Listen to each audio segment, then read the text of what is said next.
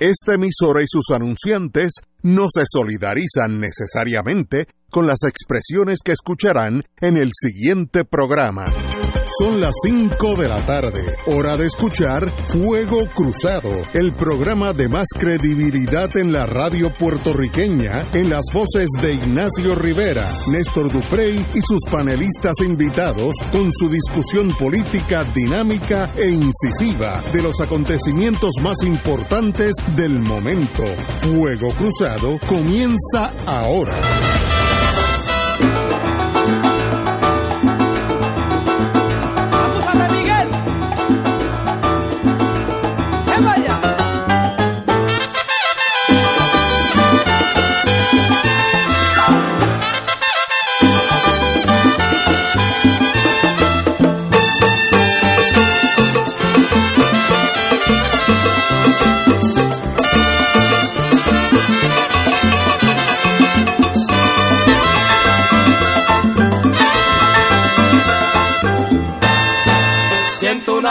Me dice, acúsate, que te están velando. Siento una voz que me dice, agáchate, que te están tirando. Y yo pasaría de tonto si no supiera que uno tiene que estar mosca por donde quiera. Y es por eso que yo digo de esta manera que este individuo no sabe en qué se metió. Ajá. Dale sabor, Richie Rey. Muy buenas tardes, amigos y amigas de Fuego ¿Te Cruzado. gustó esa cancioncita? Agúzate que te están velando. Yo no sé por qué sur- surgió. ¿Por qué escogí esa canción? en el día de hoy. No, Pero tú estamos lo sabes. Bueno, porque se adelantó la cosa. En vez de Sí. mañana fue hoy. Fue hoy, oye, ya no respetan. No respetan las tradiciones. O sea, la tradición era antes los jueves. Pero puede ser que siga la tradición los jueves. Sí. Sí, una que es por entrega, es como las novelas. Es, excepción. co- es por capítulo. Oye, Bueno. porque eso me dicen que este no es, que este, que este es y no es, Me da. que este es parte de una, como Star Wars, que tiene varias, varias, varias sagas, pues algo así. Bueno, como todos saben, el senador Abel Nazario, ex alcalde de Yauco, afirmó esta tarde, tras su acusación por tener empleados fantasma cuando era eh, eh, alcalde, Alcalde. de Yauco, que no renunciará a su escaño en el Senado, a pesar de que el presidente senatorial, el amigo Tomás Rivera Schatz, le, le solicitó su renuncia. Eh, cito al señor senador, yo soy inocente y los inocentes no renuncian. Eso lo dijo al salir del Tribunal Federal. Eh, indico, cito, con, continúo la cita, el Senado y la Cámara son cuerpos autónomos. Ellos tienen la facultad de sacarme del cargo y yo respetaré eso, pero yo no voy a renunciar. Yo, yo respeto primero la Constitución y la ley de Puerto Rico y de Estados Unidos. Siempre las he respetado. Dos, respeto y valoro mucho el cuerpo del Senado. Respeto a mis compañeros y la decisión que ellos tomen. Yo no tengo problemas con ellos. Claro, me defenderé.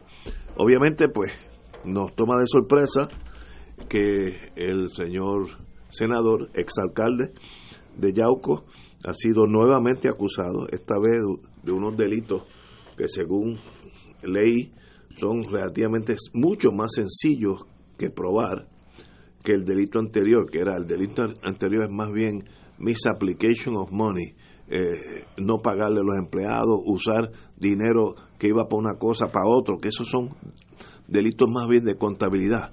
Este es más fácil si uno es fiscal, porque el empleado fantasma prestó servicio para el para Yauco, sí o no. Si no prestó servicio, pues es fantasma.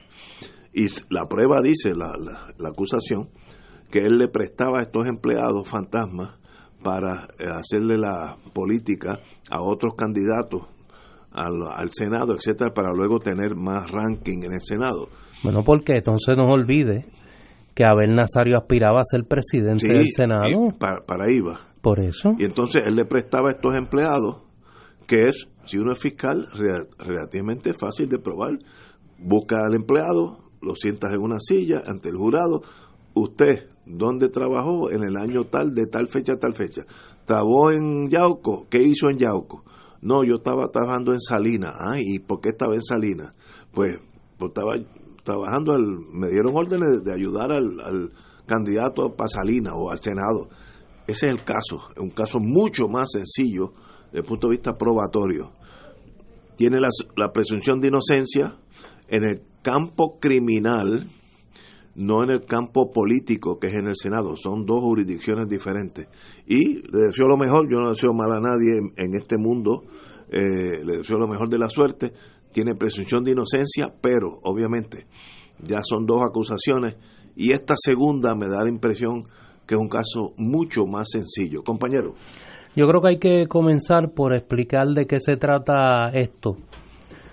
Eh, en la mañana de hoy fueron acusados eh, un grupo de personas, voy a leer los nombres, Abel Nazario, exalcalde de Yauco, Edwin Torres Gutiérrez, ayudante especial del alcalde de Yauco, Claribel Rodríguez Canchani, directora de recursos humanos del municipio de Yauco, y los señores Humberto Pagán Sánchez, Kelvin Ortiz Vegarra, Ramón Martes Negrón, Juan Rosario Núñez y Eric Rondón Rodríguez, que eran empleados irregulares del municipio.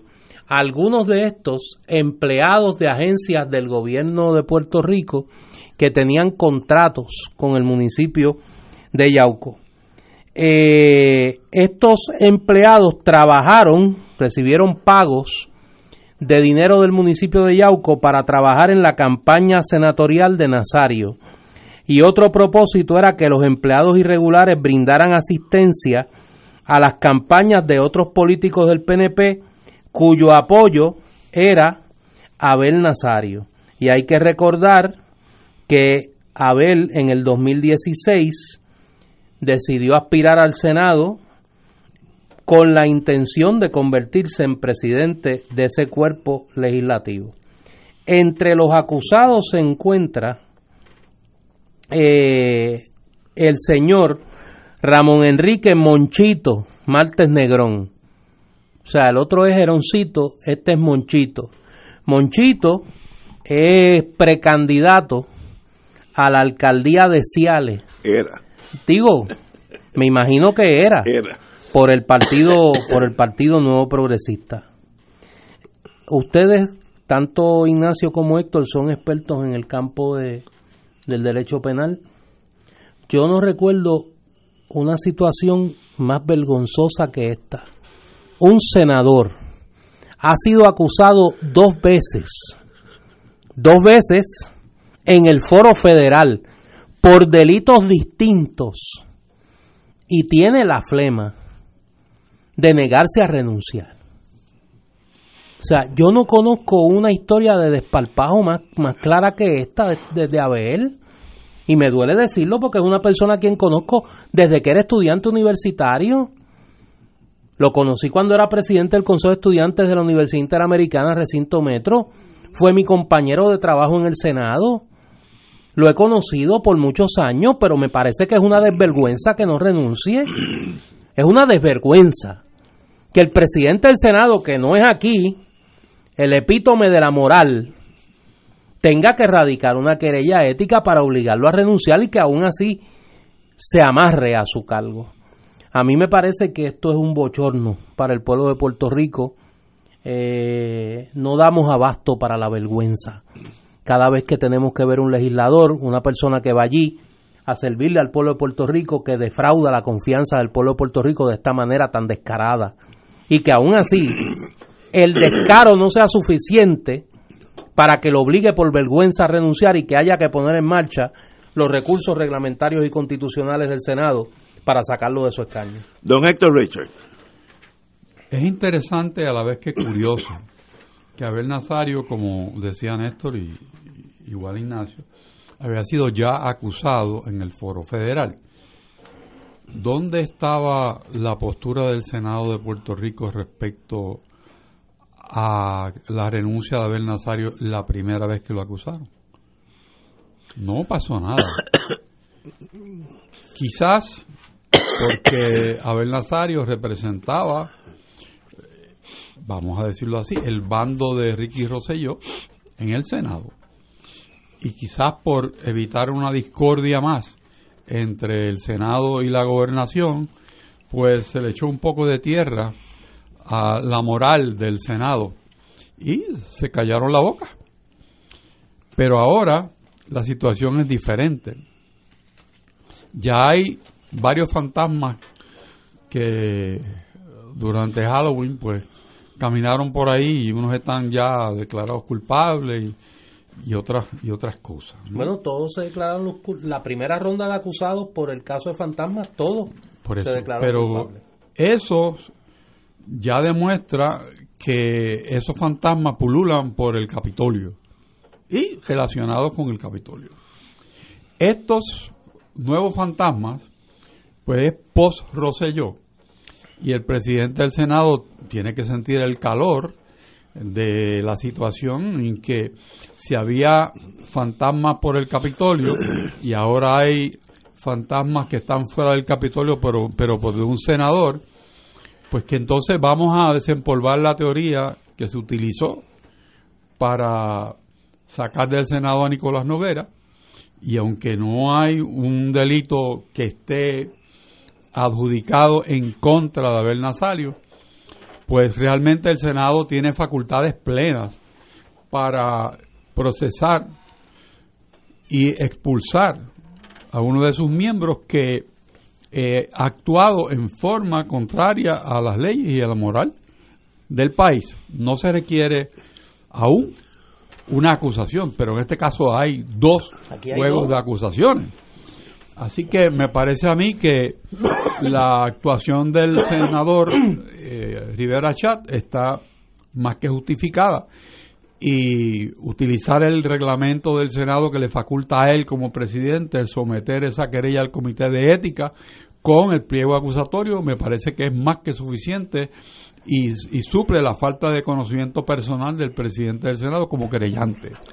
Así que yo entiendo que el senador Abel Nazario pues pudiera optar por la ruta más fácil para él y su defensa en el aspecto criminal que sería abandonar su escaño. Pero ¿por qué se aferra al escaño que él bien sabe porque es un hombre inteligente, que no se va a sostener, porque Abel Nazario no tiene el respaldo del gobernador Rosselló, ya esa es historia. O sea que va a tener que nadar con aquellos compañeros senadores que quieran darle la mano, porque esto es una cuestión de voto. Y me parece a mí que ningún senador sabiendo que el issue en Puerto Rico y las elecciones es la corrupción, se va a querer acercar a Abel Nazario. correcto, muy, muy correcto. Ese es el tema de las elecciones de Puerto Rico, la corrupción. No es el estatus, no, es la corrupción. ¿Por qué? Porque se está dando en un ambiente post-verano 2019. Y eso hay que metérselo en la cabeza. Y el pueblo está buscando que van a ser los políticos con ese deseo del pueblo de que se le escuche y se resuelva ese problema. Es un, es un movimiento serio y como, como decían eh, en el campo, es una campaña sorda. ¿Por qué? Porque no hace ruido, pero tumba gente. Tumba gente. Y ojo, aquellos que se sientan seguros como candidatos, porque ese fuetazo viene de alguna manera o de otra. Y Abel Nazario, si piensa en su defensa, debe también, y esto es un consejo gratis, callarse la boca. Muy bien dicho también. Porque no hay manera. Hoy, estuvo hablando a los cuatro vientos. Todo lo que él diga no se va a virar en su contra. Y cuidado con los coacusados, que no tienen los mismos intereses que Abel. ¿Ah? A veces encontrado. Por eso. Así que la estrategia que ha utilizado Abel Nazario debe ser el de sobrevivir individualmente y no pensar que mantener ese grupo unido en una defensa le va a salvar el pellejo. Estoy- Ese es un consejo. Estoy de acuerdo contigo. Hoy lo vi político al fin hablándole a la prensa cuando salió del tribunal. Todo eso se graba, todo eso va al periódico y todo eso en su día puede usarse en su contra. Si en el día de mañana dice 2 y 2 es 4, pero hoy dijo 2 y 2 es 7, pues el fiscal allí con su propio periódico decir, mire, usted no dijo tal día tal cosa. Así que puede pasar un más rato. Silencio en este momento es esencial. Ustedes están dando el consejo que obviamente proviene de mentes legales entrenadas para eso. Correcto. Eh, el problema es que yo creo que aquí no está, aquí Abel Nazario no está pensando como como abogado como a- Eh, como como Acusado. como acusado. Abel Nazario es este individuo que se siente que tiene un chaleco lleno de explosivos ¿Y es posible? y que dice si ustedes me empujan yo vuelo yo le quito el seguro a la granada y volamos todos aquí. ¿Por qué? Porque a veces le está acusando de que utilizaba recursos del municipio para ayudar a unos candidatos políticos en medio de su campaña para obtener la elección como presidente del Senado. ¿Quiénes eran esos políticos? ¿A quiénes ayudó a ver? ¿Para quiénes trabajaban estos individuos que hoy están acusados en el Tribunal Federal? ¿O es que ahora nadie, nadie va a saber? Y estos trabajaron para nadie. Porque fíjate que no es que ayudaron en la campaña de Abel, no ayudaron a otras campañas ayudaron a otras campañas. que deben Uno de los acusados aprendió tanto en ese proceso que se convirtió en candidato él Alcalde. y es candidato a alcalde de Ciales en la primaria del PNP. era O sea, aquí no estamos hablando de un acto de corrupción individual. Es un acto de corrupción individual dirigido a un fin político. Y tenía beneficiarios políticos en esta actividad criminal. ¿Quiénes son?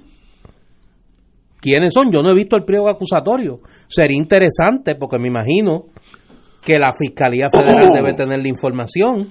¿Para qué políticos estos, estos empleados municipales trabajaban?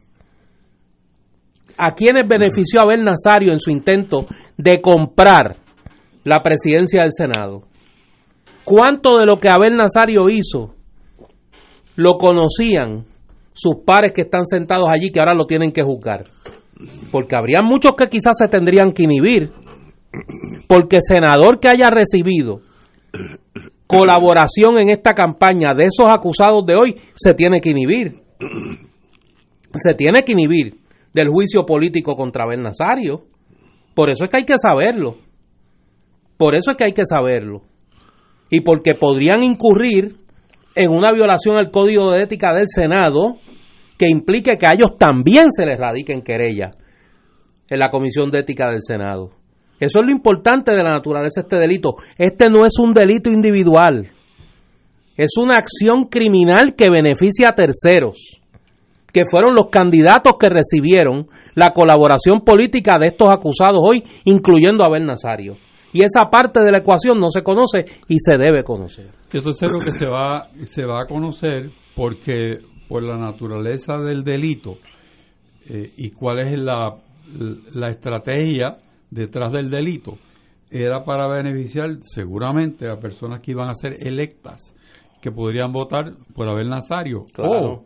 o, o por algunos otros candidatos que respondiese a Abel Nazario para ayudarlos a conseguir su elección. O sea, porque ahora los números son abiertos. ¿Quiénes son? Yo estoy, creo que todo el mundo estará escondiéndose, pero eso va a salir. Y como tú bien apuntas, el, esta situación, el mal olor, va a permear a muchos. Y, y- y, mm, seguramente tiene que ver en- con círculos legislativos.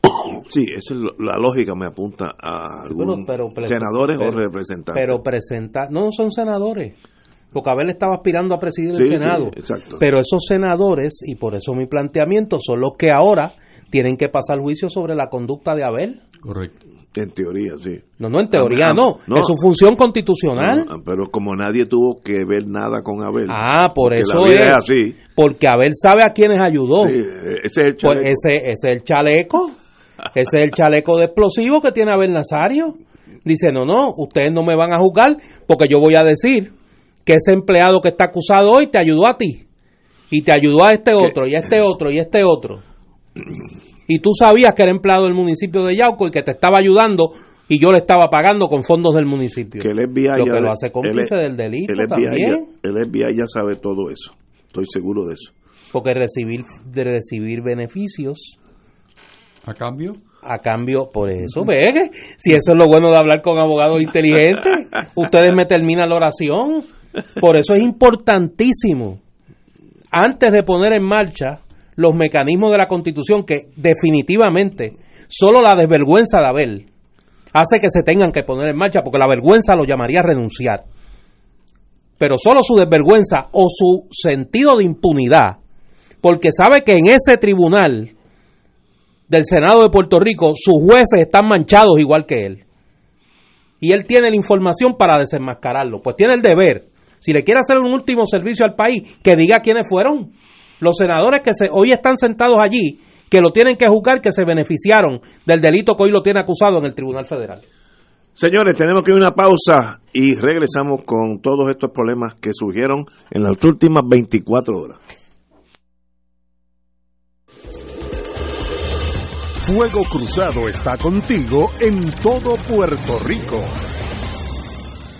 Don Papo siempre deja algo en el supermercado porque no le dan los chavos. Eso se acabó, Papo. Beneficiario de Medicare Platino. La nueva cubierta MMM Bienestar Platino te da 80 dólares al mes para compra de alimentos saludables. Te dimos más y venimos con mucho más. Cámbiate hoy. MMM. Caminar juntos es darte mucho más. Reglas de autorización aplican. Límites y restricciones pueden existir. MMN Healthcare LLC es un plan de cuidado coordinado con un contrato Medicare Advantage y un contrato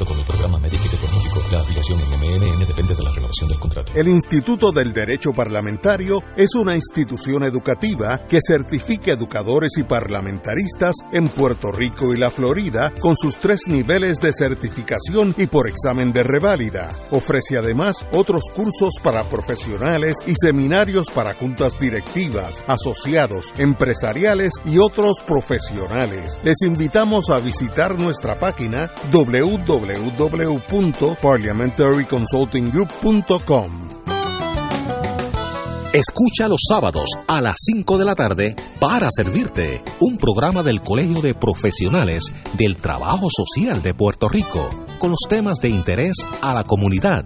Recuerda, los sábados a las 5 de la tarde para servirte por Radio Paz 810. A los 16 morí en un accidente de auto. A los 54 me convertí en abuelo. A los 31 fundé mi propio negocio. A los 43 le di la vuelta al mundo. A los 29 fui padre por primera vez. Cuando donas tus órganos, vives más allá de tu vida. Lifelink de Puerto Rico.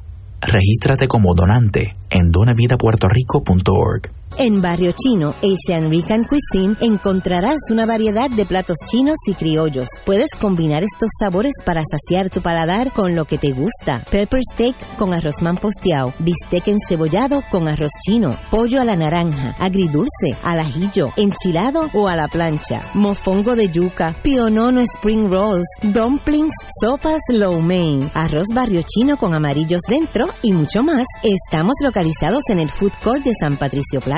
Llámanos 787-781-6752. 781-6752. Barrio Chino Asian Rican Cuisine. La oficina médica del Dr. Ramón Luis López Acosta, especialista en medicina de familia, provee servicio a pacientes adultos y geriátricos de manera continua y comprensiva. Servicio de medicina primaria preventiva y de medicina intrahospitalaria a nuestros pacientes. Localizada en la calle Lloveras, 650, edificio Centro Plaza, suite 207, Santurce, cerca del Hospital Pavía. Llámenos al 787-725-7888, 725-7888 y haga una cita para evaluación. Aceptamos la mayoría de los seguros médicos Advantage y comerciales.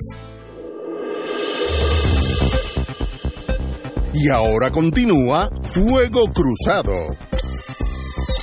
Volvemos a- al tema de Abel Nazario y como colateral noté un cambio de estrategia de la Fiscalía Federal que yo creo que apunta a una nueva filosofía de conducta. El señor fiscal federal, por la mañana tempranito yo me estaba afeitando y la ayudante dijo, como era el modus operandi, que a las 11 se iban a, a dirigir al pueblo para explicar el delito y a la media hora ella contestó e indicó, volvió a salir una noticia, que el, el fiscal federal no va a hablar en público, sino que iba a someter las acusaciones, eh, un parte de prensa en, todo lo, en torno a lo que había pasado. Eso es diametralmente opuesto en filosofía eh, de, de conducta del- de la fiscalía. Y yo creo que fue un cambio tan abrupto que la oficial de prensa de él no se dio cuenta y actuó bajo la premisa anterior de la amiga Rosemilia Rodríguez y este señor es totalmente diferente. Yo creo que él va a americanizar, no, no quiero sonar cínico, va a americanizar la Fiscalía Federal, donde los fiscales federales eh, apenas salen en la prensa eh, y a veces entran y terminan su tour of duty y uno no sabe ni quiénes son. Yo me acuerdo eh, cuando las dos torres que salió el jefe de la Fiscalía Federal de, el- del FBI por primera vez en público, Armstrong, de un hombre sueco, eh, que nunca nadie había sabido quién era. Y aquí se tornan casi partidarios de la política local.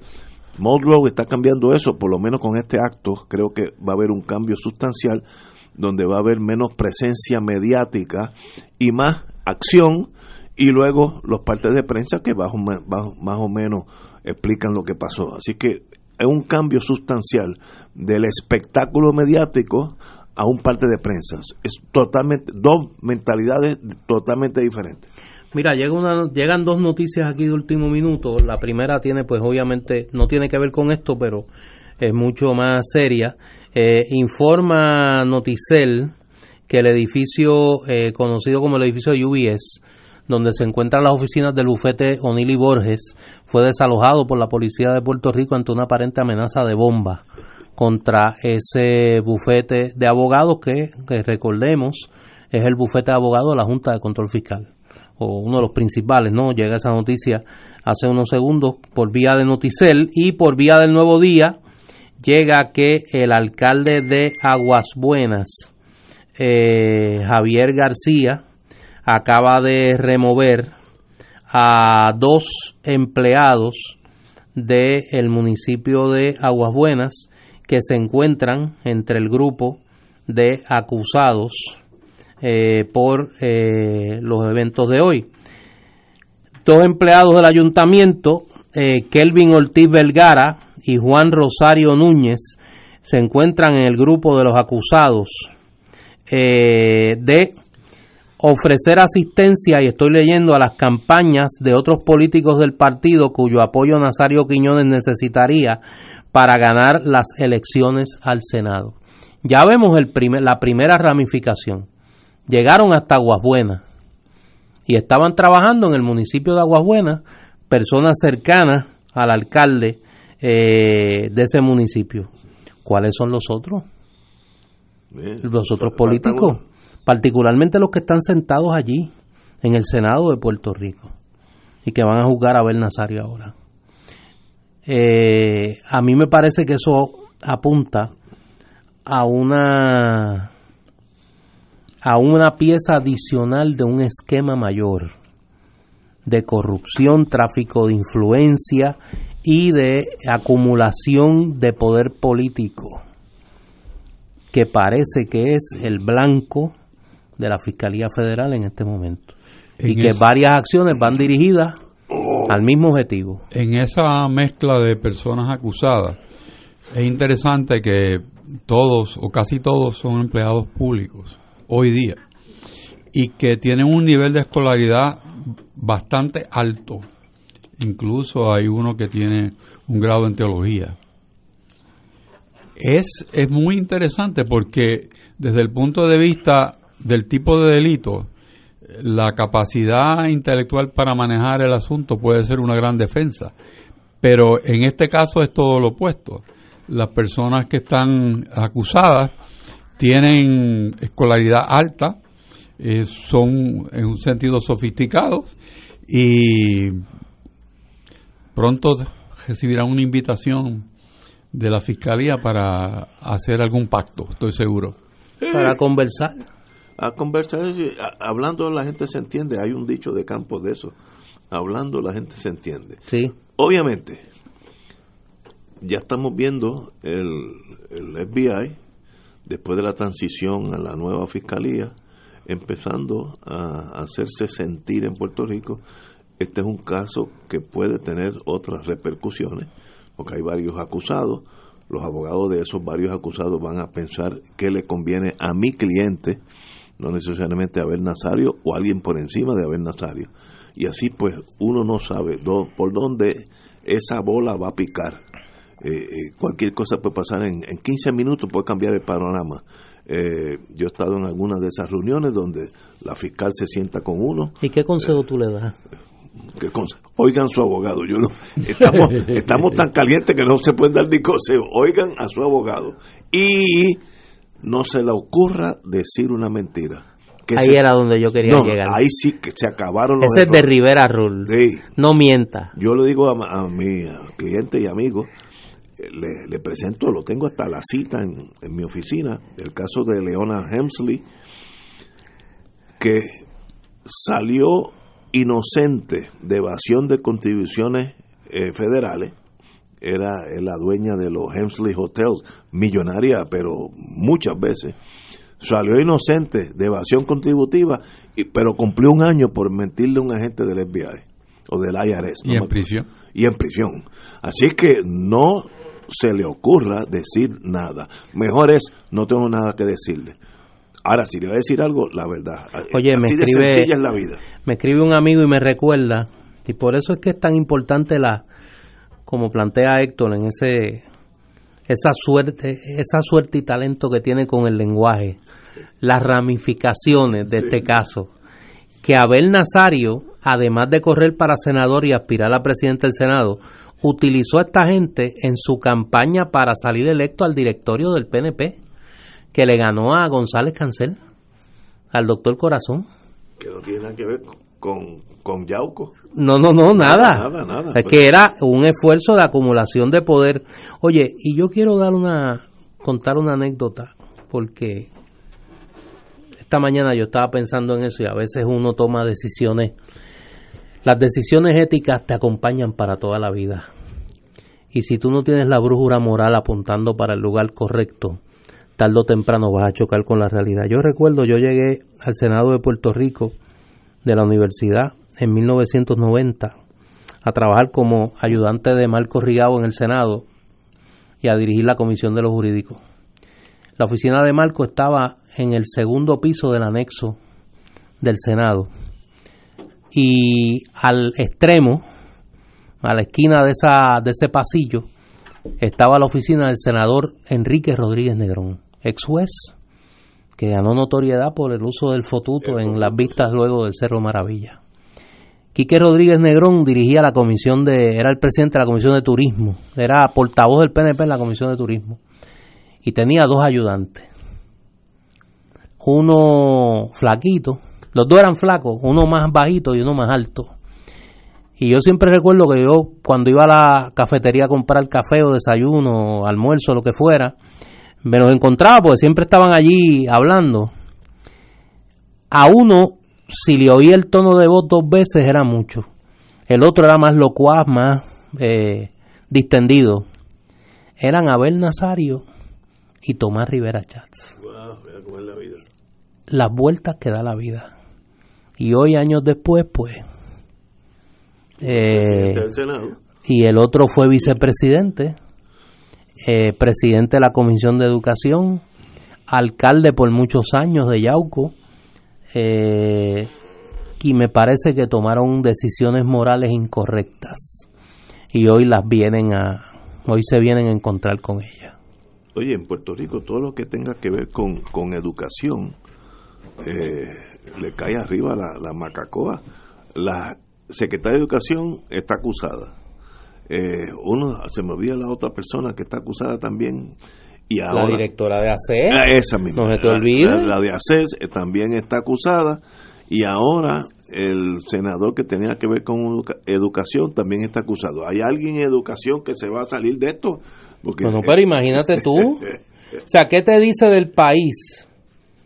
Que los presidentes de las comisiones de educación de la Asamblea Legislativa y la secretaria de educación están han tenido que renunciar los tres y dos de ellos están acusados en el foro federal. malos tiempos, malos tiempos. Pero, Bueno, pero eh, hay no, que- no, son señales de los, son signos de los tiempos. Wow. Y el país tiene que actuar conforme a su reclamo de autoridad moral en la función pública. O seguir como estamos. Bueno, eso lo veremos. Eh, lo que hay un factor que no que no podemos controlar, que no está en poder nuestro ni del gobierno de Puerto Rico, que es el gobierno federal vía su FBI, así que hay que eh, prender la radio en la mañana, todas las mañanas bien temprano. Eso es lo que tú estás este, aconsejando. En los próximos días, como las tormentas, mire, Sí. manténgase con el Sí, radio prendido. conectado. Sí. Y alguno que otro con el número de su abogado. Sabes que yo tengo una amiga la- que me dice en la nevera. que está grande. que se levanta a las 5 de la mañana, nada más que a prender el radio, esperando. Oye, antes que todo, ¿Dónde deben apuntar el número, Ignacio? ¿Qué en la, el mejor sitio La nevera. en la En la nevera, nevera. un papel de estos grandes 8 por en, en de ese Sí. marker magic marker que Con Sharpie, grande. con un Sharpie. Este, el licenciado Pérez 722 lo que sea Exacto. y así pues, cuando pase si es que pasa yo espero que no Sí. pase nada pues porque Pero fíjate, tú dices eso, Sí, es que- pero todo tu demeanor Indica todo lo contrario. todo lo contrario. si es que pasa algo pero Sí. no sabe Es que está en línea. Están en línea, sí. sí, sí. Por eso. Este la verano es largo. La canción de, de entrada para este Sí, programa. abúsate. Abúsate, Te están velando. Que te están velando. hace tiempo de eso. Antes, no, no hace tiempo, sí, eso viene. Pero se, se- me había pasado esto. Este, Mira, me escribe un querido amigo que, lo, que también el baño es una opción para sí, apuntar el sí, número. pero en grande, con un Magic Mark. Sí, Que sea fácil de ver en la pared, sí. porque así no hay. No lo graben en el teléfono, que después el teléfono... No, porque se lo llevan a él con el teléfono. Entonces la, la esposa o la amiga o la hija o el hijo no saben a quién llamar porque no tienen el teléfono del abogado. Así que ese número tiene que estar bien grande. Fulanito Pérez, aquí está. si es que pasa algo, yo estoy seguro que pasará muy poco porque yo yo yo tengo fe en el sistema. ¿En Antes- cuál? En el sistema. ¿En cuál sistema tú tienes Oye, fe? esa es una buena pregunta. ¿Cuál sistema? All right. Antes que todo, volvamos para atrás un párrafo al principio del programa. Eh, hoy salió la noticia de la muerte del doctor Johnny Rullán. Sí. De todos esos Rullanes son de, de adjunta. Médico, servidor público, muy buena persona. Lo conocimos varias veces aquí en Fuego Cruzado. Eh, tenía ese ímpetu de ser servidor público que era palpable. Y me da mucha pena que murió. Peleó contra una batalla campal contra el cáncer, donde estuvo en los últimos años, año y medio, este, defendiéndose con toda su fuerza, porque él quería vivir y hacerle más por Puerto Rico. Así que a Johnny Royan, mi querido amigo, nos despedimos por ahora y ya pronto estaremos juntos. Y yo estoy seguro que ah, cuando estemos donde vamos a estar, él va a estar a cargo de la enfermería allí porque él es doctor full time. Así que Johnny Royan, te quise mucho y te deseo lo mejor en, en la nueva vida. Es un servidor público de primera, es un ser humano de primera, eh, amigo, sincero y bueno, y que nunca escatimó en dar de sí y lo mejor de sí para el pueblo de Puerto Rico. Nos acompañó en epidemias, en vicisitudes, siempre dando la cara y poniendo su talento y su trabajo donde pone la palabra. Yo comparto el sentir de ustedes. Johnny fue una persona que hasta el último minuto con su salud altamente comprometida estuvo disponible para ayudar al país a pensar y atender sus problemas de salud pública eh, en un momento determinado, a pesar, repito, de tener su salud comprometida, volvió al servicio público como secretario de salud y fue una persona que, a pesar de su talento, nunca le dijo que no al pueblo de Puerto Rico para servirle y jamás llegó al gobierno con la pretensión de servirse. Vino a servir, eh, fue deportista, que es una faceta que se olvida. Johnny jugó, jugó baloncesto superior.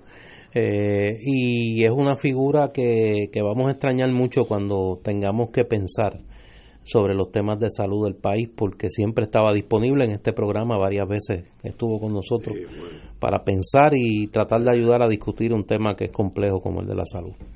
Que para descanse el amigo doctor Johnny Ruyan. Estaba disponible en este programa varias veces, estuvo con nosotros para pensar y tratar de ayudar a discutir un tema que es complejo como el de la salud. Que para descanse el amigo doctor Johnny Ruyan. Eh, bueno, señores. Háblame de Maceira. Maceira. Oye, que se quiso hasta lo, hasta lo, último, quiso ser un ganso. Maceira is Se agenció una entrevista is no more. en el periódico El Nuevo Día para decir un fix lo un más fix. orondo, no, no, lo más orondo, que él estaba del muelle de San Juan y renovar el contrato, creo que de Ferris del Caribe. No, no, y era una cosa como hombre de Estado. Se le salió uno hasta una lágrima. Y esta mañana la gobernadora le dijo embustero en palabras finas y dijo, mire, solicité la renuncia y tal como la solicité se la estoy aceptando. Ahora, lo interesante es... Que eso yo no lo veía, perdonando la comparación y que Dios me perdone. Desde la carta aquella de Muñoz el Polanco, de solicito y acepto tu renuncia, que Dios me perdone por la comparación, y don Vicente, que como era espiritista, va y me sale y me, y me jala las patas de madrugada y es una persona que yo pues que he querido mucho y le debo mucho en mi quehacer historiográfico. Pero es lo mismo. O sea, Pero- te pedí la renuncia y te la estoy aceptando. Pero ¿por qué la gobernadora, aquí tiene que haber otros eventos que desconocemos, no tomó la ruta de no hacer nada? Ya se fue, salí del... Pues me callo. No, que Pero, yo creo pero que cuando ella contraataca es que hay algo, No, es que hay la, algo atascado. La, oportunidad para la gobernadora de alejarse del chat Esto. es preciosa. Yo creo que ella tuvo un instinto correcto hacia su imagen, que la quiere conservar como una persona ajena a ese problema. Y obviamente el único que quedaba en funciones De los brothers, de los brothers. de los brothers era el licenciado Maceira. Pero yo creo que viene algo por ahí también. Y él, y él eh, quizás debió beber de, del agua de callar la boca y no llevarse un cantazo como le dieron el día de hoy de un catazo y por su mamá. embustero. por embustero, esa es la pa- pa- palabra. Pero cuando vino del chat, de eso hace dos o tres meses, ¿no? No, más. Julio. Verano, sí. Yo dije aquí, y en ese momento no sabíamos ni quién iba a ser la, la nueva gobernadora o, o el gobernador. Había un intento de golpe, ¿se acuerda de todo eso que eventos? esto es una cosa como, como la Cuba de Batista, o sea, no es solo la corrupción. Aquí los corruptos después quieren ganar este, con los votos también. Los golpistas quieren ganar con votos. Pues ahí vamos. Pues ahorita vamos a hablar de eso. Pero yo dije aquí, señores, el próximo gobernador tiene que coger la lista esa del chat y que no quede un nombre en servicio público, que no quede uno. Fallé por unos meses, pero hoy se cierra el círculo. Todos los amigos, los brothers que estaban en el chat, que probaron una inmadurez eh, sencillamente casi incomprensible y un desconocimiento de las redes sociales apabullante, porque lo que usted pone en su teléfono en su chat, lo puede leer una persona en Nepal si desea hacerlo.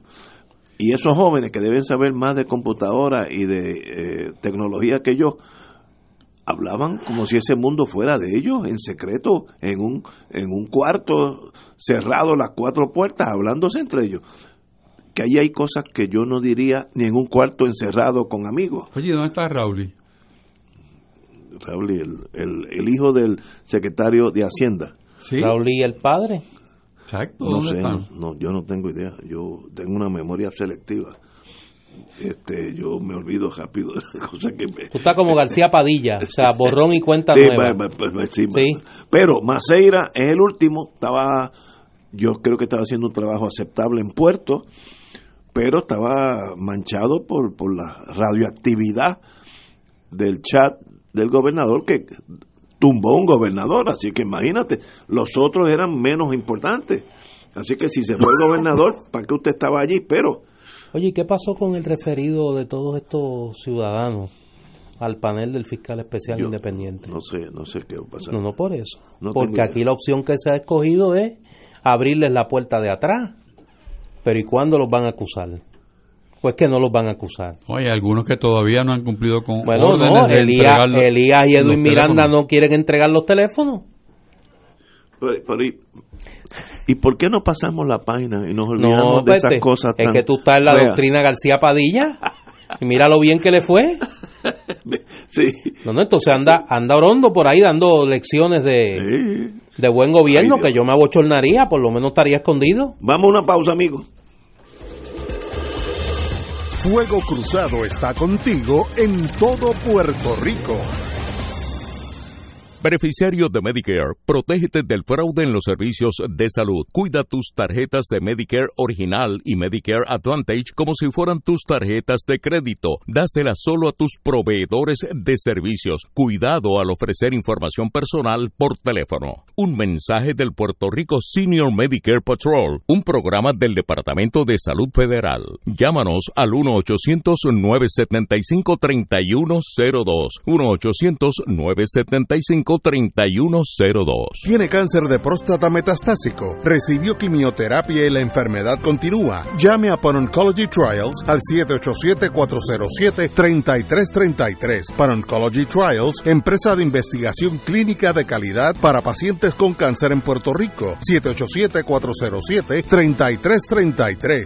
Te habla Fray Jimmy Casellas para invitarte a participar de la segunda reunión de orientación para el Retiro en Alta Mar por Alaska con los frailes capuchinos. El sábado 16 de noviembre a las 10 de la mañana en la parroquia San Antonio de Río Piedras. Ven a conocer la ruta y los detalles del crucero Celebrity Solstice que abordaremos en Seattle del 11 al 20 de junio para recorrer los principales puertos por Alaska. Para más información llama al 787-603-1003 o 792-1010 José Falcón AV79 licencia número 139. Nos reservamos el derecho de admisión. Fanáticos criollos de nuestro béisbol profesional. Los juegos de los criollos esta temporada. Escúchalos por aquí. Radio Paz 810 AM en las voces de Edgardo Pereira, Canito Negrón y Héctor Sonde y Feliciano.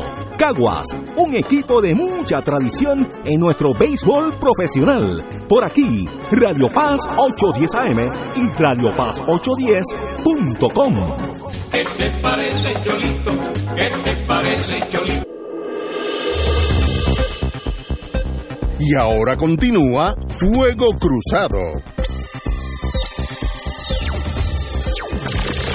Regresamos, amigos y amigas, a Fuego Cruzado. Bueno, don Pedro Pierluisi se corona como el líder eh, lógico para el PNP para las próximas elecciones eh, le queda una distancia considerable Jennifer, pero Jennifer ya había indicado que no iba a ser candidata, así que en realidad... pero no lo había indicado cuando se encuestó. Exacto. Yo creo que el anuncio de Jennifer... porque se supo que eso estaba así. Yo creo que le filtraron la encuesta. Fue, un preemption. Acuérdate que ella es...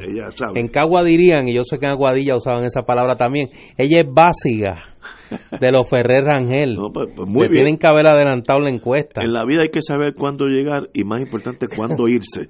Así que si para quedar eh, en una posición incómoda, mejor decir yo me quedo en Washington y Me voy- yo me sacrifico. y, y- y queda hasta bonito y Pierluisi va a ser el candidato está solo hay un No, en, no está en solo. teoría González Cancel pero sabemos que sencillamente Pierluisi tiene la maquinaria y tiene todo, todos los votos eh, eh, González Cancel hay que darle una medalla de valentía pero en realidad el partido nuevo ya está con Pierluisi ese será el candidato y tiene una gran posibilidad de ganar porque como dijo Gallizán esta silla que yo estoy mirando para que el PNP pierda, alguien tiene que ganarle.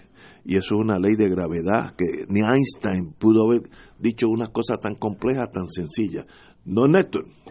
Mira, eh, yo creo que un reflejo del estado de situación del país, y es una reflexión que yo creo que el, pueblo de Puerto Rico tiene que hacer de cara al 2020, es que en el Partido Nuevo Progresista, partido único, hasta este momento, controlan todo, poder ejecutivo, poder legislativo, poder judicial, tienen una gran influencia en los medios, es decir, todo lo que define el modelo de partido único.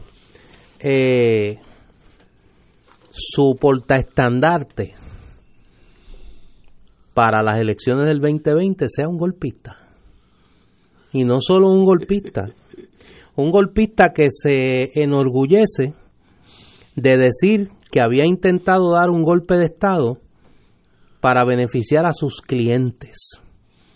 Y que no solo eso, que anda orondo por ahí también, diciendo que no se avergüenza, que no se arrepiente de haber respaldado a Ricardo Rosselló después de todo lo que conocemos y a pesar de lo que no conocemos de las fechorías del gobierno de Ricardo Rosselló. Y yo creo que eso es, eh, eso es algo que el país tiene que a la hora de sopesar entender.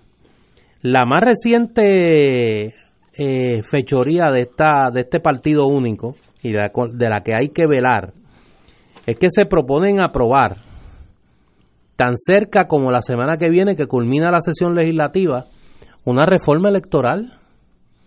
Pretenden cambiar las reglas de juego a mitad de juego. Pretenden establecer un control total del partido único del proceso electoral.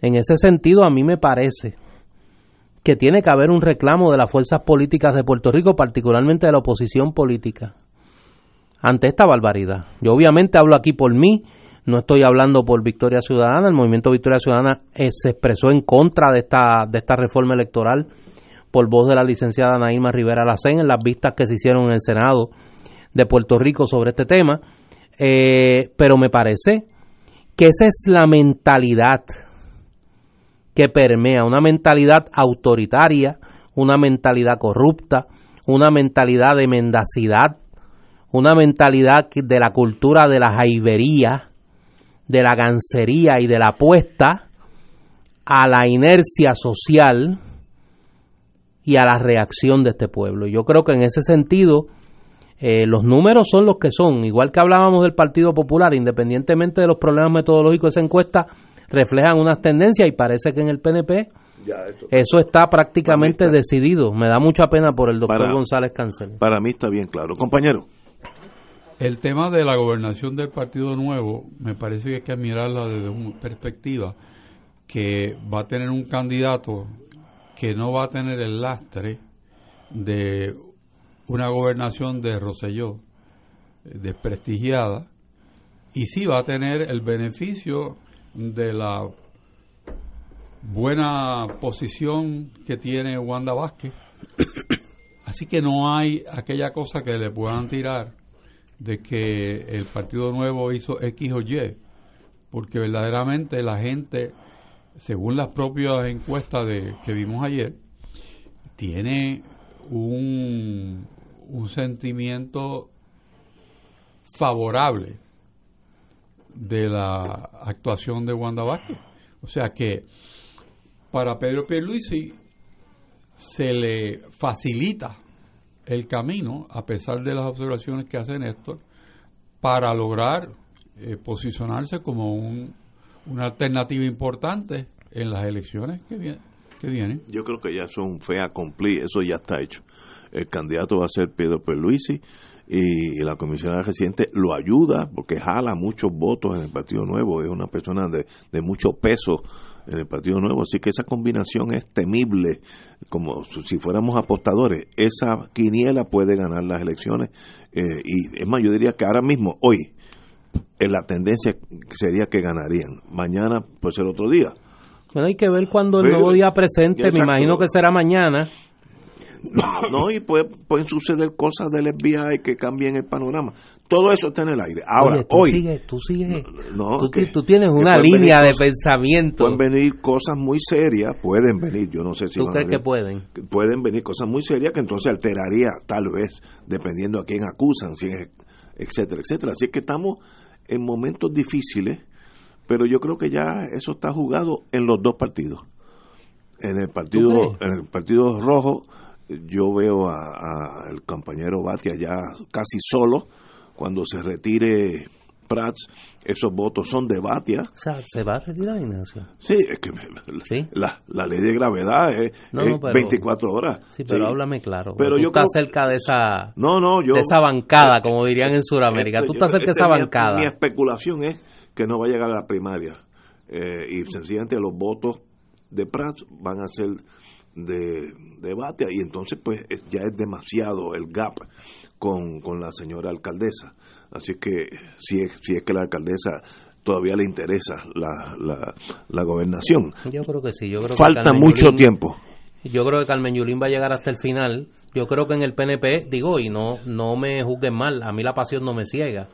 Independientemente del juicio moral que yo hago de esa candidatura de Pierluisi, la, las, la lógica política y, lo que uno observa de los números y de lo que uno observa en la calle es que va a ser el candidato del PNP.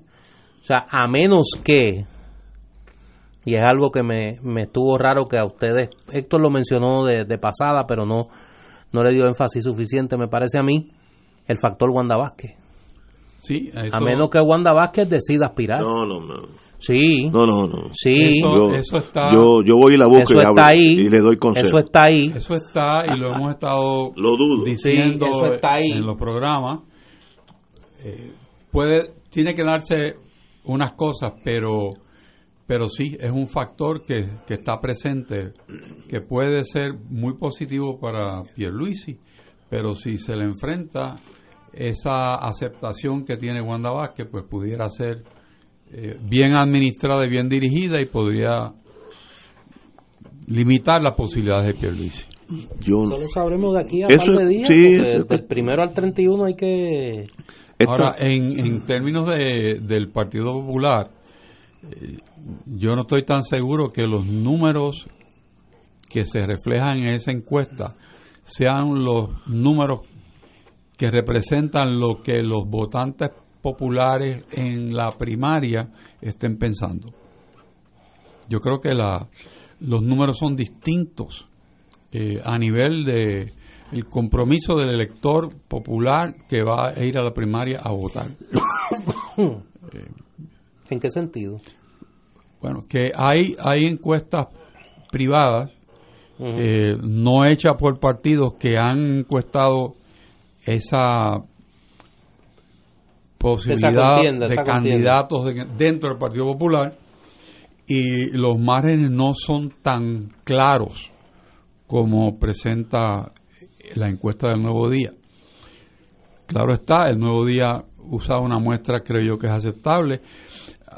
ayer Néstor mencionaba unos factores que pudieran eh, matizar esa muestra porque trae unos electores de San Juan al ruego pero eh, teniendo esa información eh, vista, me parece a mí que pudieran no ser tan claros los números en esa primaria.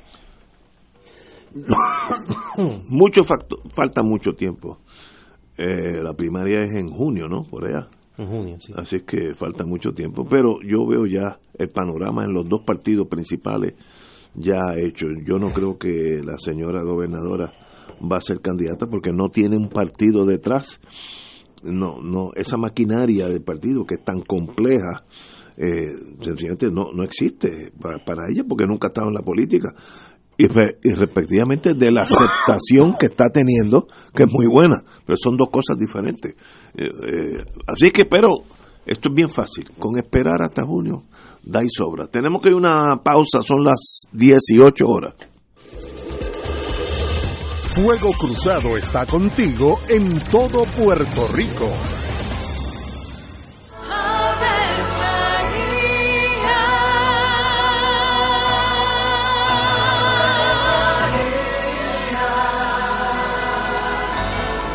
El ángel del Señor anunció a María. Y ella concibió por obra del Espíritu Santo. Dios te salve María, llena eres de gracia, el Señor es contigo. Bendita tú eres entre todas las mujeres, y bendito es el fruto de tu vientre Jesús. Santa María, Madre de Dios, ruega por nosotros pecadores, ahora y en la hora de nuestra muerte. Amén. He aquí la esclava del Señor. Hágase en mí según tu palabra. Dios te salve María, llena eres de gracia, el Señor es contigo. Bendita tú eres entre todas las mujeres y bendito es el fruto de tu vientre Jesús. Santa María, Madre de Dios, ruega por nosotros pecadores, Y el Verbo se hizo carne. Y habitó entre nosotros. Dios te salve María, llena eres de gracia, el Señor es contigo. Bendita tú eres entre todas las mujeres, y bendito es el fruto de tu vientre Jesús. Santa María, Madre de Dios, ruega por nosotros pecadores, ahora y en la hora de nuestra muerte. Amén. Ruega por nosotros, Santa Madre de Dios. Para que seamos dignos de alcanzar las promesas de nuestro Señor Jesucristo. Oremos. Derrama, Señor, tu gracia sobre nosotros, que por el anuncio del ángel hemos conocido la encarnación de tu Hijo, para que lleguemos por su pasión y su cruz a la gloria de la resurrección, por Jesucristo nuestro Señor. Amén. Gloria al Padre, al Hijo y al Espíritu Santo. Como era un principio,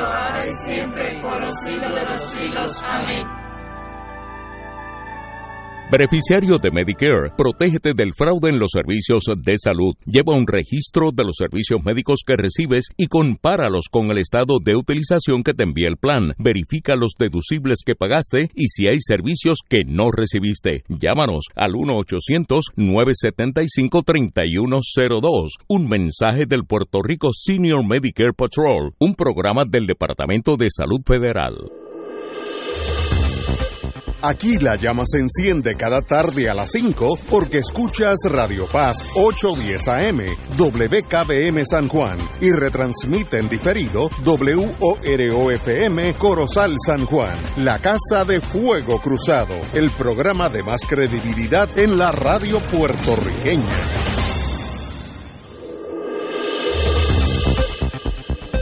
Y ahora continúa Fuego Cruzado. Lo próximo es un segmento pagado. Amigos y amigas, tenemos con nosotros a don Ricardo Colón Padilla, contable y director del Puerto Rico Senior Medicare Patrol, programa federal de la Administración for Community Living, una agencia federal de, de salud federal administrado en Puerto Rico por el Hispanic American Institute la pregunta que es obvia, eh, ¿qué es el Puerto Rico Senior Medicare Patrol? Eh, buenas, buenas, buenas, noches a todos. El Puerto Rico Senior Medicare Patrol es un programa, eh, como usted mencionó, del Departamento de Salud Federal, que se dedica, es de un programa educativo de prevención de fraude en Medicare. Nosotros damos charlas a los beneficiarios. Eh, con consejos de prevención y, cómo eh, ayudar a prevenir, detectar y denunciar el fraude, errores o abusos también, porque son, ocurre de todo y a veces es difícil distinguirlo.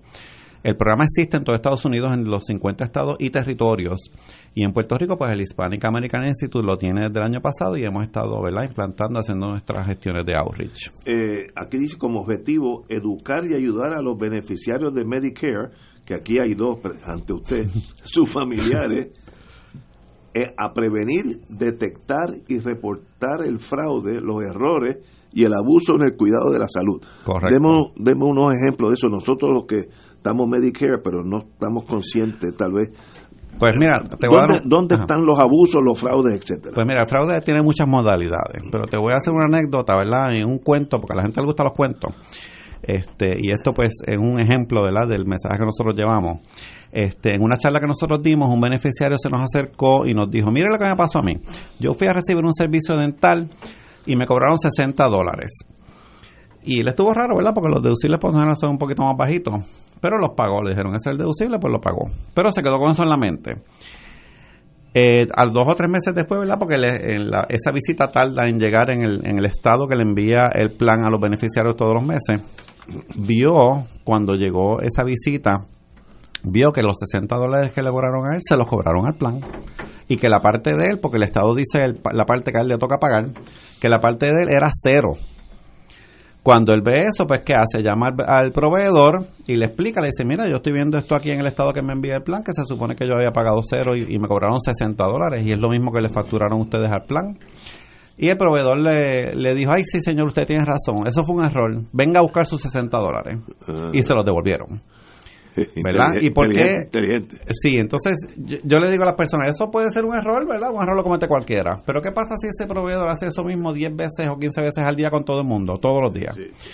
Pues ya no es un error, ¿verdad? Por eso es importante que estén pendientes de todo ese tipo de errores, porque pueden ser señales de fraude realmente. Eh, otro ejemplo, y, nuestro mensaje principal es verifiquen el estado que le envía el plan mensualmente, porque ahí está lo que pagaron por los servicios que le ofrecieron a ellos. Lo que, lo, que estoy leyendo de lo que ustedes me hicieron entregar son números que dejan uno patidifuso. Medicare pierde más de 60 billones, 60 billones con B larga, al año debido al fraude, errores y abuso. Es, correcto. Ese es el estimado oficial. Con eso pueden vivir algunos países completos. Claro, y eso fue fraude en Medicare. Correcto, nosotros pagamos la deuda con eso, si lo uh, tuviéramos. Eh, oye, sí, oye, sí. Si, si, nos vamos en cero un año, podemos pagar la deuda. Exacto. Y otro factor que, que también desconocía, en Puerto Rico el 80% de los beneficiarios de Medicare están suscritos a los planes privados conocidos como Medicare Advantage contrario a los Estados Unidos, donde la mayoría de los adultos están suscritos al Medicare original. ¿Por qué esa diferencia? ¿Es algo cultural nuestro? Es correcto, yo entiendo que puede ser algo cultural. Los planes, los planes Medicare Advantage este, también tienen más beneficios. El que tiene Medicare original pues tiene que tener un plan suplementario y tiene que pagar otra prima, etcétera, etcétera. Y también este eh, pues en Puerto Rico atrae mucho el que tengan beneficios adicionales. En Puerto Rico la penetración es mucho mayor y existe, ¿verdad? Desde hace muchos años también. También este en Estados Unidos es menos porque como es es el, la diferencia, una de las diferencias principales de los Advantage versus médico original es que los Advantage trabajan en áreas geográficas específicas. Y como Puerto Rico es una isla, pues es un área geográfica eh, contenida pues no hay mucho problema, ¿verdad? Que tiene Medicare original, pues puede ir a cualquier estado y recibir los beneficios de la misma manera que los reciben uno o los reciben otro. Veo. Medicare Advantage es, más una cuestión geográfica. es una gran diferencia. Sí. Pues si yo soy del estado de Maine y tengo Medicare Advantage y me, muevo a Mississippi, es otro otro otro plan de seguro, ¿no? Correcto. Ah. Por eso es que en Puerto Rico todo el mundo estamos en la misma olla porque Exacto. Si el que no viaja mucho, pues le, le puede convenir porque pues los proveedores van a estar ahí. Esa es la gran diferencia. Sí. antes de empezar el programa, estábamos hablando de dónde están, qué debe hacer uno de, que está recibiendo, que, tiene el beneficio de Medicare, va al doctor y al mes le llega a uno una cosa, eh, usualmente dos páginas, que dice el nombre del doctor y unos números raros que uno ni se fija en ellos. Yo estoy, yo lo miro, yo creo que yo soy el clásico persona que no, no está haciendo lo correcto. Miro al doctor, si fui a ver al doctor este, Pérez, me doy cuenta, sí, ese es Pérez, entonces voto el papel. Eso no se debe hacer. ¿Qué, es lo que uno debe hacer para minimizar esa posibilidad de fraude? Sí, usted está haciendo casi, casi lo correcto. Por lo menos lo mira y verifica que el servicio pues realmente lo recibió, ¿verdad? Y esa es una de las de, la, de las cosas más importantes que hay que verificar, que los servicios que estén ahí realmente los haya recibido. La otra cosa que puede mirar es si pagó el deducible correcto, como el ejemplo que di ahorita. Puede ser que le hayan cobrado un deducible incorrecto. En el estado que le llega dice lo que se supone que usted haya ah, pagado. esto es bueno. Si yo voy al médico Pérez y me dicen el deducible es 15 pesos y yo lo pago. Cuando me llega ese papel, va a decir el deducible fue 15 pesos o ninguno o siete, entonces ahí obviamente me cobraron de más en el médico. Exactamente. Ah, pues y eso, eso es fue lo que le pasó al beneficiario del, del cuento que hice ahorita, que pagó 60 dólares y cuando recibió esa, ese estado, en la tablita esa que usted dice, dice, la, la tablita dice cuánto costó el servicio total. Y dice cuánto pagó el plan y cuánto se supone que pagar el beneficiario. Cuando él vio esa tabla, ahí decía, parte del beneficiario decía cero. Esa es otra cosa importante que la gente debe fijarse cuando recibe ese, ese estado. En el estado que uno recibe está lo que yo pagué de mi bolsillo al doctor. Correcto. Ese es deducible. Ese es el deducible. Y, eso fue fácil porque uno se recuerda que pagó 20 pesos. Claro. Pero si le ponen ahí ninguno o 10, pues alguien se quedó con esos 10. El otro consejo que le damos a la gente es que cuando muchas veces se pagan cash, que pidan recibo por los deducibles que pagan. Se lo tienen que dar. Aunque lo paguen cash, le tienen que dar un recibo porque después si hay un error, ¿cómo lo va a reclamar? Veo, muy, muy importante. Eh, aquí dice, proteja su, su tarjeta de Medicare y de Seguro Social como si fueran tarjetas de crédito. Otras palabras, que son casi instrumentos negociables, vamos a ponerlo así. Exactamente, exactamente. Porque la- la- el proveedor fraudulento que quiere, ¿verdad? Este, facturar el servicio que no ofreció, por ejemplo, lo que necesita es la información de la persona, necesita el número de, de la tarjeta de Medicare Advantage o Medicare original eh, para poder facturar y si lo obtiene de una manera, ¿verdad? Incorrecta, pues puede facturar. Y aquí dice que nunca le dé la tarjeta de Medicare a un extraño. Claro, porque Eso se es- presta para fraude. Exacto, porque entonces Seguro. va el doctor, la otra persona a nombre mío. Claro, y de Podría- hecho, no, la, nosotros nos hemos reunido con el director de la oficina del inspector general del Departamento de Salud de Puerto Rico y él nos explicó que en la calle pagan más por un número de Medicare que por el número de seguro social de las personas. Ah, sí, porque tiene beneficio Porque inmediato. tienen, ¿verdad? Es más fácil este, con esa información Wow. cometer fraude.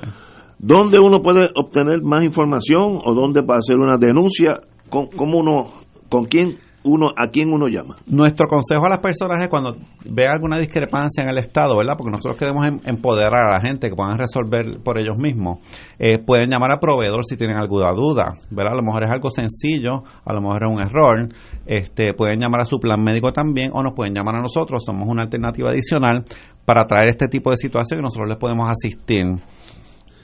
Este eh, Senior Medicare Patrol se puede conseguir en el 1-800, repito, 1-800-975-3102.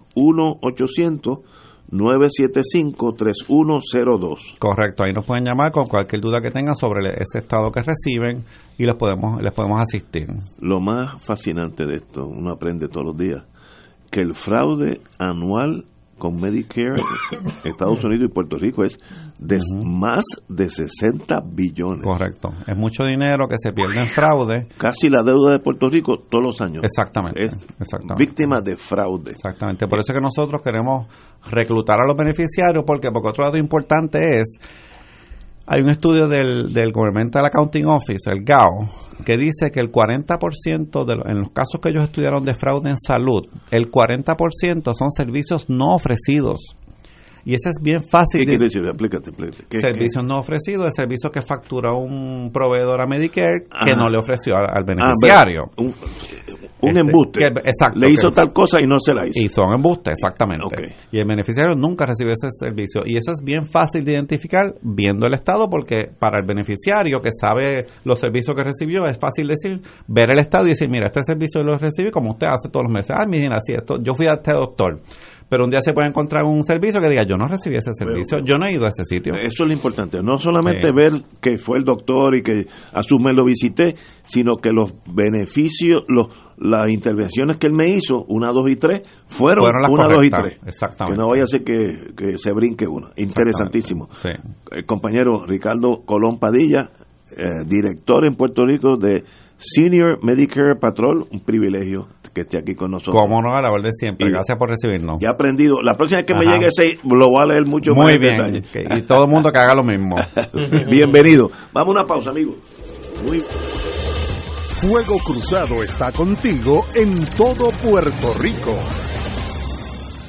Beneficiario de Medicare, protégete del fraude en los servicios de salud. Cuida tus tarjetas de Medicare original y Medicare Advantage como si fueran tus tarjetas de crédito. Dáselas solo a tus proveedores de servicios. Cuidado al ofrecer información personal por teléfono. Un mensaje del Puerto Rico Senior Medicare Patrol, un programa del Departamento de Salud Federal. Llámanos al 1-800-975-3102. 1-800-975-3102. En una presentación de PSB, este año, Oro 92.5 FM y MMM, Caminemos Juntos, vuelven al escenario de Bellas Artes con el magno concierto del Bolero a la Balada Sinfónico. Domingo 10 de noviembre, 5 de la tarde en Bellas Artes de San Juan, con la Orquesta Filarmónica de Puerto Rico, dirigida por el maestro Roselín Pavón, presentando las voces de Sofi de Puerto Rico.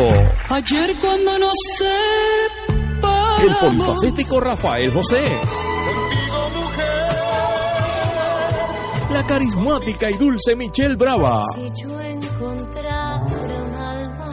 La nueva voz y el talento de Juan Pablo Díaz. Pero no fue suficiente. No fue suficiente. Y como invitado especial, Glenn Monroe. Del bolero a la balada sinfónico. Domingo 10 de noviembre, 5 de la tarde. Bellas Artes de San Juan. Compra tus boletos ya en Ticket Center 792-5000. Boletería de Bellas Artes 620-4444 y PSB 787-436-8773. Ustedes lo pidieron y Oro 92.5 FM y MMM los complace con el auspicio de Tena. Comparta confiado una vida plena. Aceite Betis. Sabor Betis. Por encima de todo. Freshmart es para todos. Life Link de Puerto Rico. Cuando donas tus órganos y tejidos, vives más allá de la vida. SPS Specialty Pharmacy Services Inc. Caguas. Contigo en el cuidado de la salud. 787-704-2025. Produce PSB. Te invita. Oro 92.5. Radio Paz 810 AM y Canal 13. Como parte de la conducta ética que debe regular lo que piensa, hace y dice cada rotario antes de actuar, este debe plantearse lo siguiente, ¿es la verdad? ¿Es equitativo para todos los interesados? ¿Crea buena voluntad y mejores amistades? ¿Es beneficioso para todos los interesados? Esta es la prueba cuádruple. Mensaje del Club Rotario de Río Piedras. Y ahora continúa Fuego Cruzado.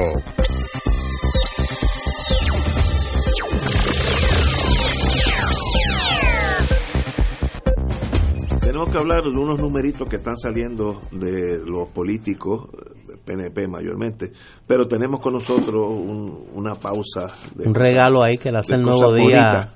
Regalo del nuevo día a Tomás Rivera Chávez, pero hablamos de eso ahorita. Compañero. Mira, eh, tenemos aquí la visita eh, de un querido amigo de hace demasiados años, no lo podemos decir. Eh, el licenciado José Torres Valentín, estoy llamando por su nombre de, el nombre profesional. Segal Torres, amigo de muchos años, con Pueblano, eh, jangueador del béisbol y otros espacios, eh, que viene a hablarnos de una, de una actividad eh, importantísima. Hoy yo recibí la información de este, de este evento, el cuarto Congreso de Educación Especial Juan Santiago Nieves, que se va a celebrar del 14 al 16 de noviembre, auspiciado por el Colegio de Abogados y Abogadas de Puerto Rico, y me atreví por la amistad eh, los amigos hacemos esas cosas, de pedirle a Segal que viniera eh, lo más rápido posible para hablar de esta actividad porque me parece que es muy pertinente sobre una situación que hemos estado discutiendo eh, desde hace muchos años, pero que en los pasados meses se ha deteriorado dramáticamente, que es la situación de las niñas y niños con necesidades especiales y los servicios que no reciben del Departamento de Educación. Licenciado Torre Valentín, bienvenido. Muchas gracias, Néstor. Muchas gracias a Ignacio, el amigo acá que nos acompaña en la cabina, y al gran público Radio Escucha de Fuego Cruzado. Como menciona Néstor, durante los días 14, 15 y 16 de noviembre eh, vamos a estar celebrando el Congreso de Educación Especial Juan Santiago Nieves. Esta es su cuarta edición. Esto fue una iniciativa que comenzó la Universidad del Sagrado Corazón a través del Instituto Pro Derechos Humanos, la amiga Lina Torres, el compañero y amigo también Manuel Muñiz. El Departamento de Educación celebra durante el mes de noviembre el programa, ¿verdad? Está dedicado a educación especial, al programa de educación especial. Y hemos aprovechado eh, esa coyuntura para, durante los días 14 y 15 en el Colegio de Abogados y Abogadas de Puerto Rico, cuya sede está ubicada en Miramar, iniciar los trabajos del cuarto congreso. Tenemos una serie de actividades que entendemos son de primer orden para las personas interesadas en el tema de la educación especial. Eh, el lema es ante la crisis derechos humanos y solidaridad y la charla principal estará a cargo del licenciado Rolando Emanueli y el profesor y economista José Caraballo Cueta, Cueto sobre el impacto de la ley promesa en el sistema educativo y particularmente en el programa de educación especial que como mencionaba Néstor al inicio de esta intervención, al día de hoy el presupuesto para administrar el programa de educación especial por parte de la agencia está en el aire Aquí hay dinero, según ha admitido la agencia y el secretario de Educación, hasta enero del 2020. Así que vamos a tener entre conferencias principales que se dividen para cada día, una por la mañana, una por la tarde, entre 9 y 10 y 30, una y 2 y 30. Además de esas cuatro conferencias principales en ambos días, vamos a tener ocho talleres concurrentes a celebrarse de igual manera entre jueves y viernes. Vamos a tener eh, los temas de eh, historia, ¿verdad? El proceso histórico de cómo las sociedades han percibido a las personas con diversidad funcional. Las madres van a tener un panel sobre las políticas públicas eh, que ellas entienden son contra la población de, estudiantes de educación especial. Vamos a tener deportes y educación especial. las charters y los vales educativos, el impacto de la ley 85 en el programa. También vamos a tener unos talleres sobre planificación sucesoral y los requisitos judiciales para el trámite de tutela. Eh, vamos a tener un panel también dedicado a la población sorda en Puerto Rico. Eh, otro panel va a estar también dedicado al tema de los cuidadores y cuidadoras de estudiantes de educación especial, que es un tema bien importante. Y el sábado, en el Teatro de la Facultad de Derecho de la Universidad Interamericana, eh, vamos a tener entre 9 y 12 la oportunidad de que ante la Comisión eh, de, Educación sin Barreras siglo XXI del Colegio de Abogados y Abogadas de Puerto Rico, madres, padres y encargados de estudiantes de educación especial que interesen exponer a la Comisión cuáles son sus vivencias en el día a día con respecto a los servicios educativos y los servicios relacionados que le presta la agencia, así puedan hacerlo. Y es entendemos que va a ser un espacio, un foro magnífico para exponer su, su visión y cuál debe ser el norte, ¿verdad? El camino a seguir en el programa de educación especial del Departamento de Educación. Esto es 14, en la semana que viene, jueves, viernes, y, sábado. Correcto. Eh, el jueves y viernes en el Colegio de Arquitectos, no, el Colegio de Abogados. El de Colegio Abogados, de, abogados, ah, de Puerto Rico. Colegio de Abogados eh, de Puerto Rico, allá en, Puerto Miramar. Y el sábado en la Escuela de Derecho de, la, Universidad de en la Interamericana. Interamericana. Oye, pero son paneles con unos recursos extraordinarios. Son ese panel de Rolando Emanuel y, el doctor José Caraballo Cueto, que son sin riesgo a, equívoco, dos de las personas que más conocen del tema de la ley promesa, Rolando los aspectos jurídicos y, y José el tema de la dimensión social de los recortes y el impacto en la calidad de vida de, del país de, eso, ¿no? Es, es de lugar a dudas, tenemos al profesor profesor Efren Rivera. Vi que está Efren. Eh, en el tema de las charters y los vales educativos junto al profesor Emilio Nieves. Sí. Eh, tenemos a la secretaria de Educación. Que Emilio tiene la experiencia del, del salón de clases y de las organizaciones magisteriales con este tema. Entre otros también tenemos a la licenciada Adriana Sánchez y a la señora Mayra, Mayra Meléndez de eh, Special Olympics, como se le llama. La Olimpiada Especial. Las Olimpiadas Especiales con el tema de deportes y diversidad funcional. Al licenciado Ariel Caro en el tema de planificación sucesoral. Tenemos a la maestra Dalma Cartagena que tiene un proyecto exquisito, bien bonito en Orocovis sobre agricultura. Tenemos al profesor José Luis Cordobés y a la eh, profesora Alicia Ortiz Pajarín en el tema de intervención temprana el Instituto de la Juventud va a estar haciendo un análisis sobre el impacto del huracán María en nuestro sistema educativo. En fin, son 12 talleres, conferencias que esperamos sea del agrado del público. Y tienes una persona cruzado, sus panelistas están invitados, el público en general también. Tienes una persona que yo siempre distingo sobre este tema, porque me parece que, que ha contribuido mucho a ponerlo en el ojo público por su doble condición de madre de un joven con, con necesidades especiales y segundo porque en la Asamblea Legislativa así lo hizo, que es María de Luz de Santiago. Y su experiencia en las dos, en las dos vertientes del tema es extraordinaria. Los que la conocemos sabemos el compromiso que como madre y como puertorriqueña ha tenido con este tema y pues me parece extraordinario que esté como parte de, esta iniciativa. Hay que decir que, que en el caso de, del licenciado José Torre Valentín de Segal, yo no puedo evitar decirle así porque son cuantos ya, qué sé yo, como más de 40 años en esta. Fácil. Fácil. Eh, desde joven. cuando comenzó como, cuando tú comenzaste como, tú comenzaste como oficial jurídico de Juan. Allí, después te incorporaste como abogado allí en el, en, el bufete de, de Juan Santiago. De Juan Santiago con, y José, Juan Nazario con Denis Marque y toda esa, esa guerrilla jurídica allí en Río Piedras que le han dedicado más horas que nadie a este tema, en términos del compromiso, eh, que no hay remuneración posible, que no sea la satisfacción de hacer algo justo por estas niñas y estos niños en un caso difícil. Para nosotros es un privilegio eh, atender el caso. Juan Santiago Nieves, que falleció prematuramente en el 2012, es nuestro modelo y guía a seguir. Juan fue un luchador incansable como ustedes conocen, de los derechos humanos en Puerto Rico y eh, nos enorgullece en honrar la memoria de Juan, que fue un luchador incansable por la población con diversidad funcional en Puerto Rico. No quiero olvidar, Néctor e Ignacio, las personas interesadas en participar y registrarse, aunque la apertura estará abierta jueves, viernes y sábado, pero aquellos que deseen registrarse a través de la señora Luz Castro en el Colegio de Abogados y Abogadas de Puerto Rico a través del 787-721-3358, extensión 225, repito, 787-721-3358, extensión 225. La señora Luz Castro nos está ayudando de manera muy amable y gentil con el registro. Y para los que deseen utilizar el Internet, el correo electrónico, la dirección de luz es luz luz.castro.capr.org. Luz.castro.capr.org. Repetimos, esto es el jueves, viernes y sábado de la semana entrante.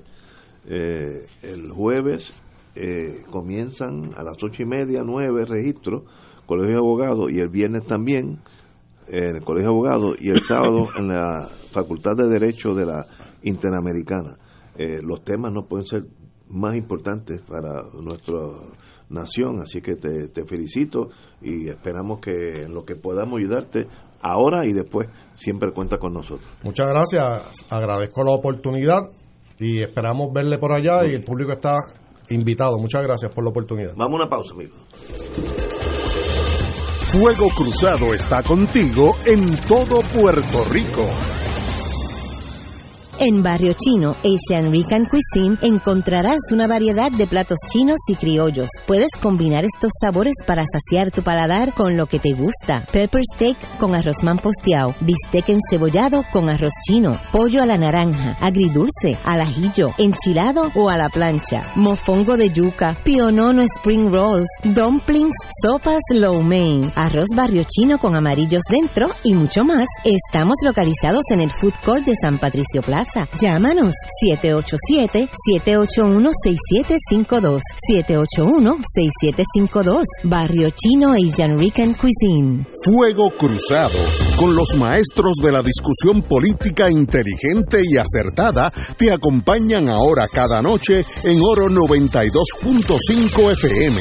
Infórmate de los temas de importancia del país, escuchando al equipo que establece cátedra todos los días sobre el acontecer político en Puerto Rico. Escucha la retransmisión de Fuego Cruzado con Ignacio Rivera, Néstor Duprey y sus panelistas invitados con su discusión política dinámica e incisiva, encendiendo el debate con sus diferentes puntos de vista. La clase comienza a las 10 de la noche en retransmisión diferida de lunes a viernes por Oro 92.5 FM.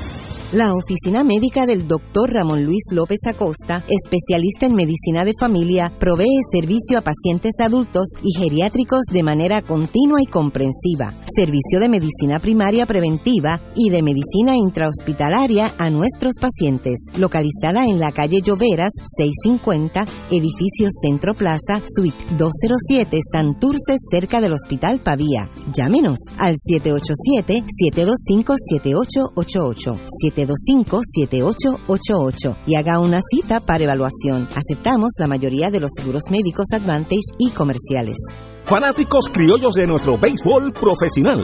Los juegos de los criollos esta temporada. Escúchalos por aquí. Radio Paz 810 AM en las voces de Edgardo Pereira, Canito Negrón y Héctor Sonde y Feliciano. Caguas, un equipo de mucha tradición en nuestro béisbol profesional. Por aquí, Radio Paz 810 AM y Radio Paz 810.com. ¿Qué te parece, Cholito? ¿Qué te parece, Cholito? Y ahora continúa Fuego Cruzado.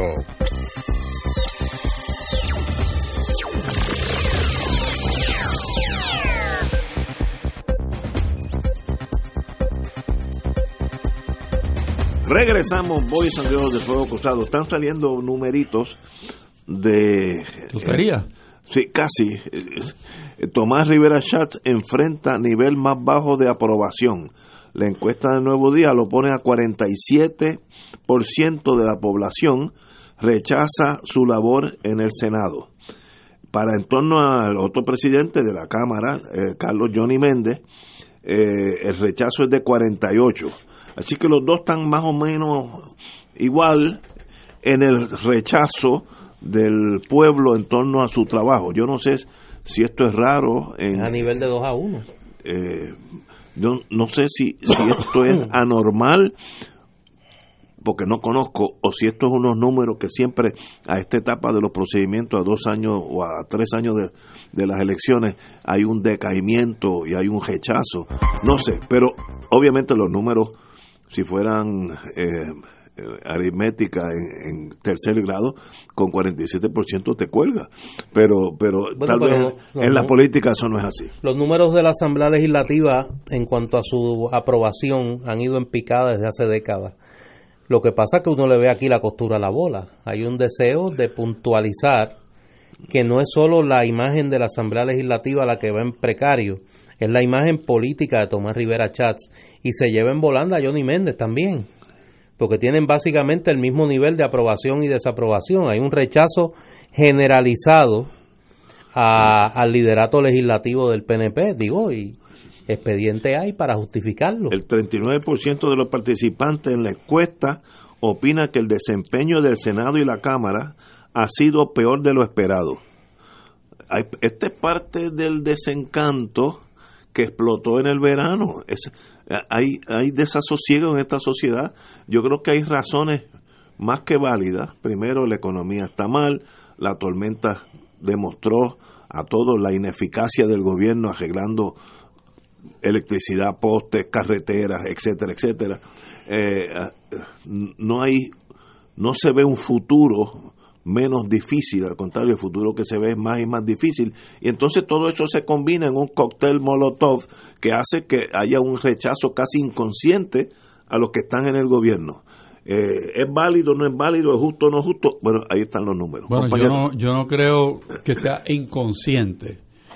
Eh, yo creo que es tu corrección consciente, porque es que la gente resiente, pero fuertemente, que en la legislatura actúen como si fueran extraterrestres, que no tuviesen ninguna relación con el país, que gasten lo que gastan en hacer este, estatuas, eh, en mármoles, eh, cosas que en una economía como está la nuestra y con, y con una pobreza que tiene Puerto Rico, eso le da en la cara al país.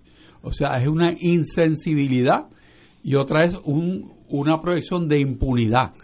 Como que yo puedo hacer esto porque yo tengo las luces parpadeando en el carro, eh, yo me merezco esto, independientemente de lo que yo aporto, yo puedo decir lo que me dé la gana porque no tiene consecuencias, yo puedo actuar de espalda a lo que la gente piensa porque no tiene consecuencias, y eso se, se convierte, como dicen, en un cóctel que por algún lado va a explotar y explota como un reflejo ahí en esa encuesta y explotó en el verano, con la marcha.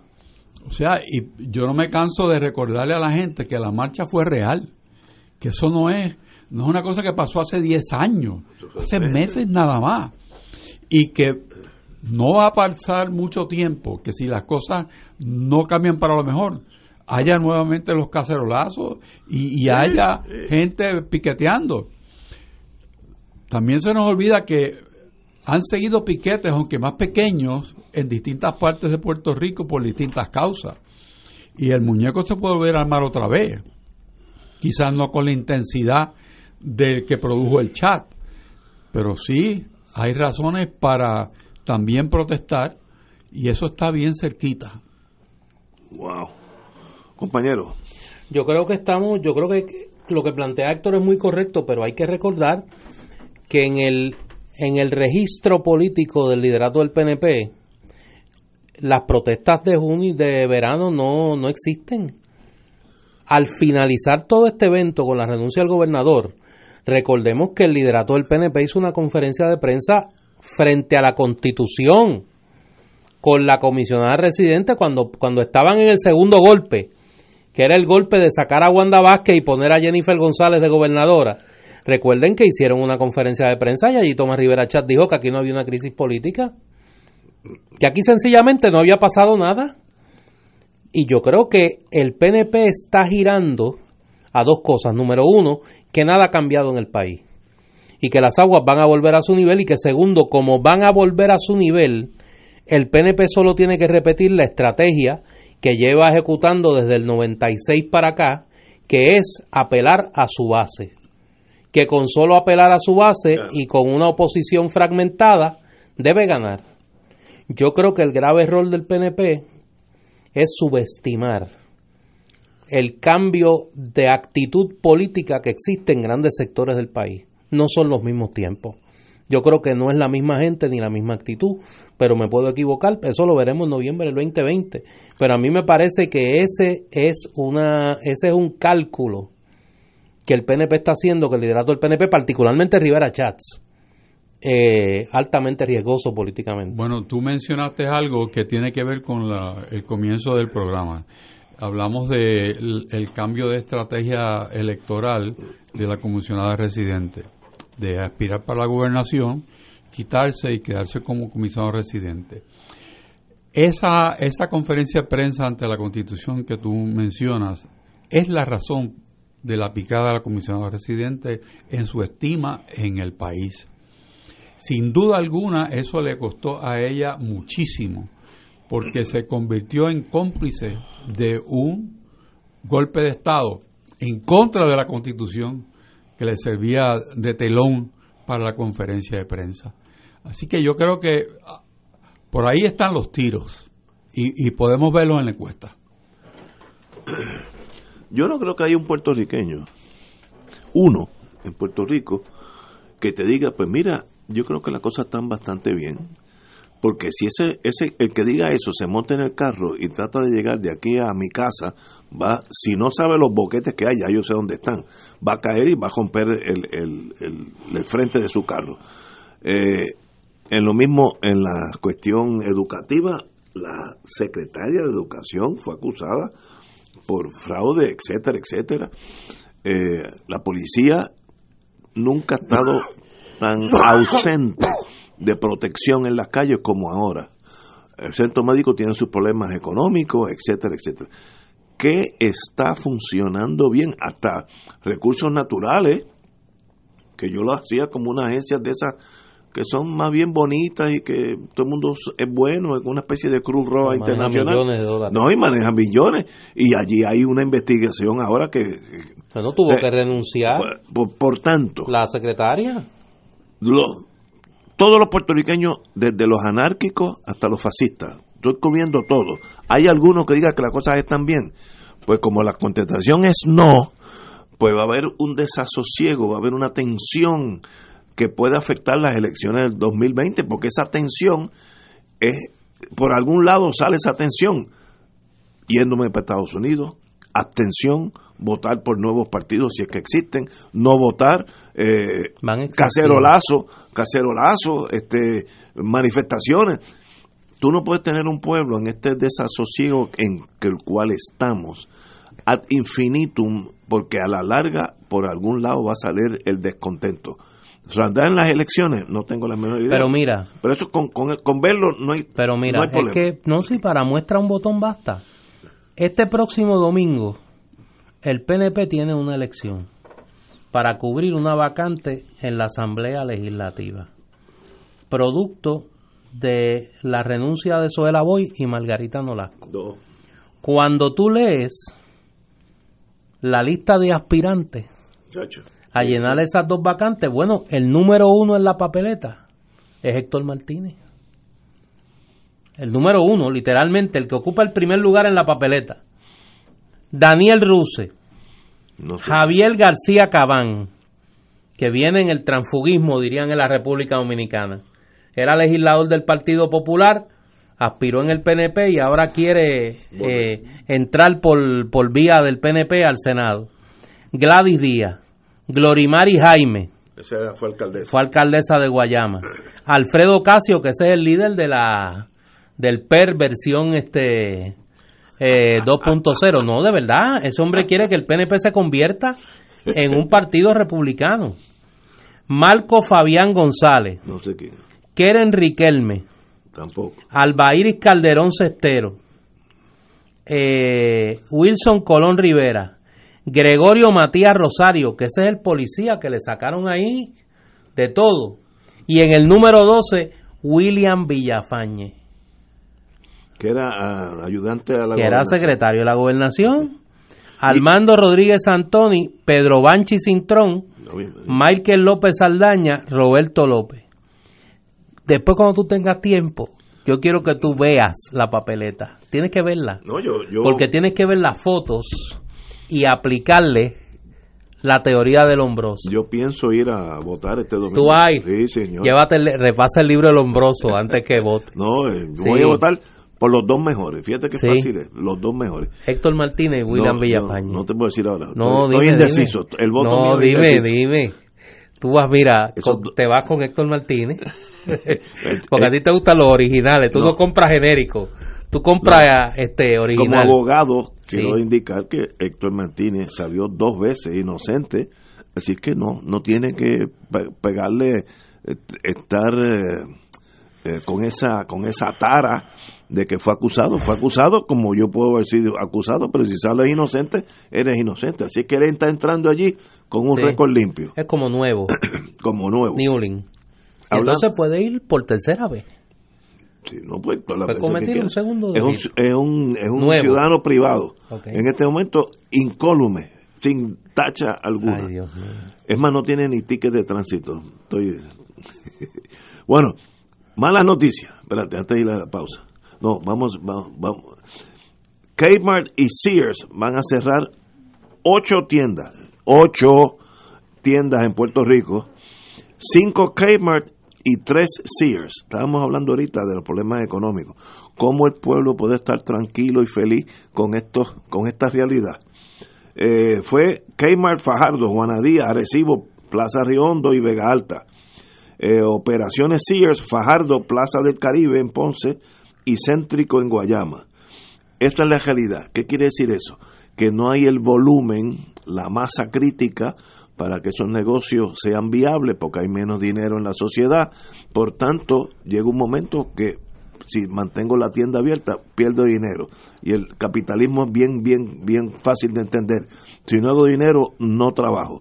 Y estas son ocho tiendas. Me imagino que cada tienda debe tener no sé cuántos empleados, pero son un montón de empleados que se van a afectar. Además de el factor de la economía y poblacional que afecta a Puerto Rico. Estas empresas están afectadas por su modelo de negocios. El modelo de negocio de, de los que llamamos big boxes, que es como se le conoce en el giro de, de retailing, ha sido eh, muy, muy lacerado por las operaciones que utilizan como Amazon y otros, el correo para enviar la mercancía y lo compras por catálogo eh, a través de, un, de una computadora.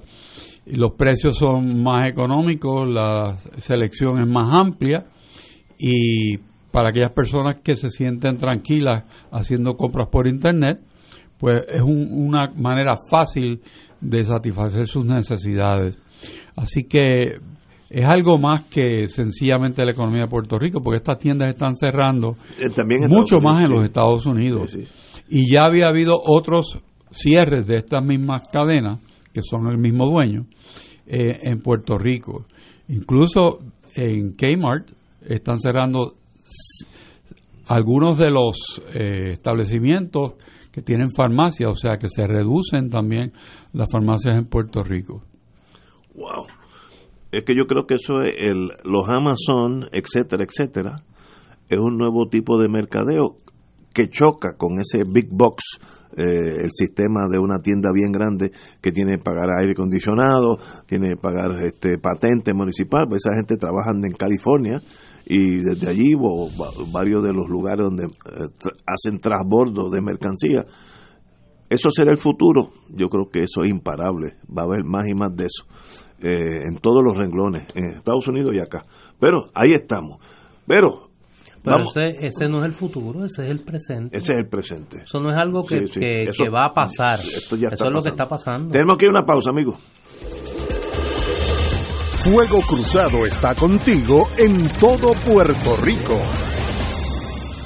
Tiene cáncer de próstata metastásico. Recibió quimioterapia y la enfermedad continúa. Llame a Pan Oncology Trials al 787-407-3333. Pan Oncology Trials, empresa de investigación clínica de calidad para pacientes con cáncer en Puerto Rico. 787-407-3333. Te habla Fray Jimmy Casellas para invitarte a participar de la segunda reunión de orientación para el Retiro en Alta Mar por Alaska con los frailes capuchinos. El sábado 16 de noviembre a las 10 de la mañana en la parroquia San Antonio de Río Piedras. Ven a conocer la ruta y los detalles del crucero Celebrity Solstice que abordaremos en Seattle del 11 al 20 de junio para recorrer los principales puertos por Alaska. Para más información llama al 787-603-1003 o 792-1010 José Falcón AV79 licencia número 139. Nos reservamos el derecho de admisión. Beneficiario de Medicare, protégete del fraude en los servicios de salud. Lleva un registro de los servicios médicos que recibes y compáralos con el estado de utilización que te envía el plan. Verifica los deducibles que pagaste y si hay servicios que no recibiste. Llámanos al 1-800-975-3102. Un mensaje del Puerto Rico Senior Medicare Patrol, un programa del Departamento de Salud Federal. Caritas de Puerto Rico está celebrando cinco décadas de compromiso con Puerto Rico, servicio y caridad, ayudando a miles de familias necesitadas cada año. Te invitamos a nuestra gala de 50 aniversario el 16 de noviembre en el Salón San Rafael de la Parroquia San José de Villa Caparra a partir de las 6 de la tarde. Donativo 75 dólares por persona. Incluye cóctel, cena y sorteo de regalos. Música de José Nogueras y su orquesta. Vestimenta semiformal. Para información de boletos puede llamar al 787-349-53. Porque como el oro, nuestras obras brillarán. Y ahora continúa Fuego Cruzado.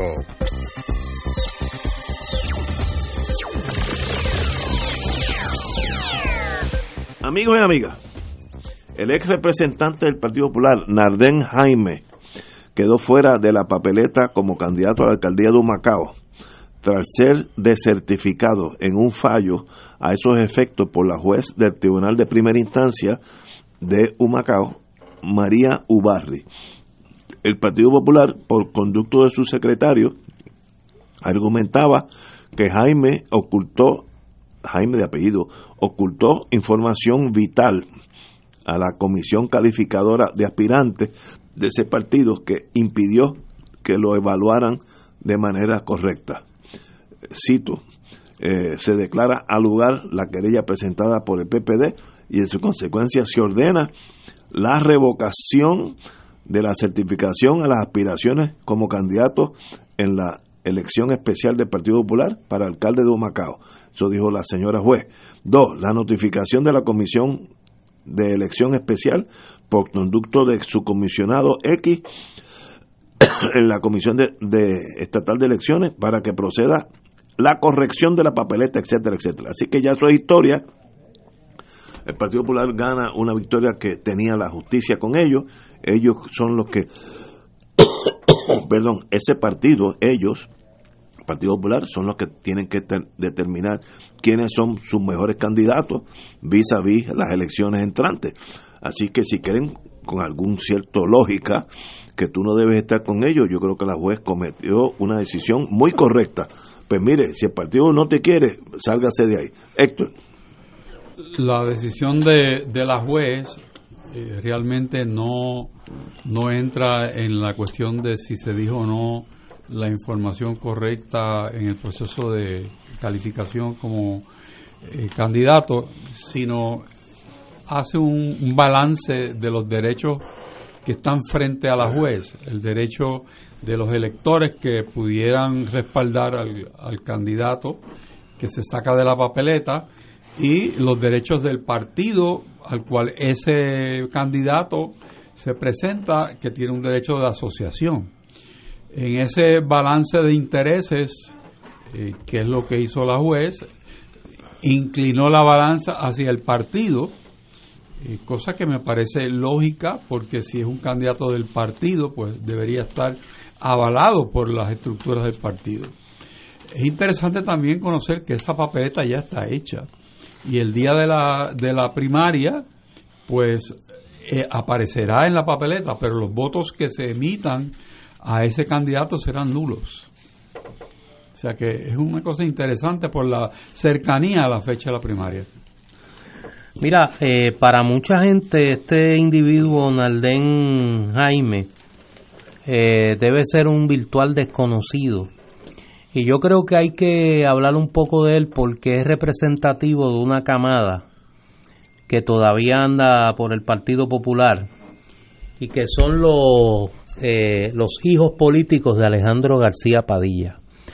Cuando Alejandro García Padilla ganó la gobernación, trajo consigo una serie de personajes a la Asamblea Legislativa que se dedicaron a hacerle el trabajo sucio de gatilleros políticos a, García Padilla, particularmente en la Cámara de Representantes.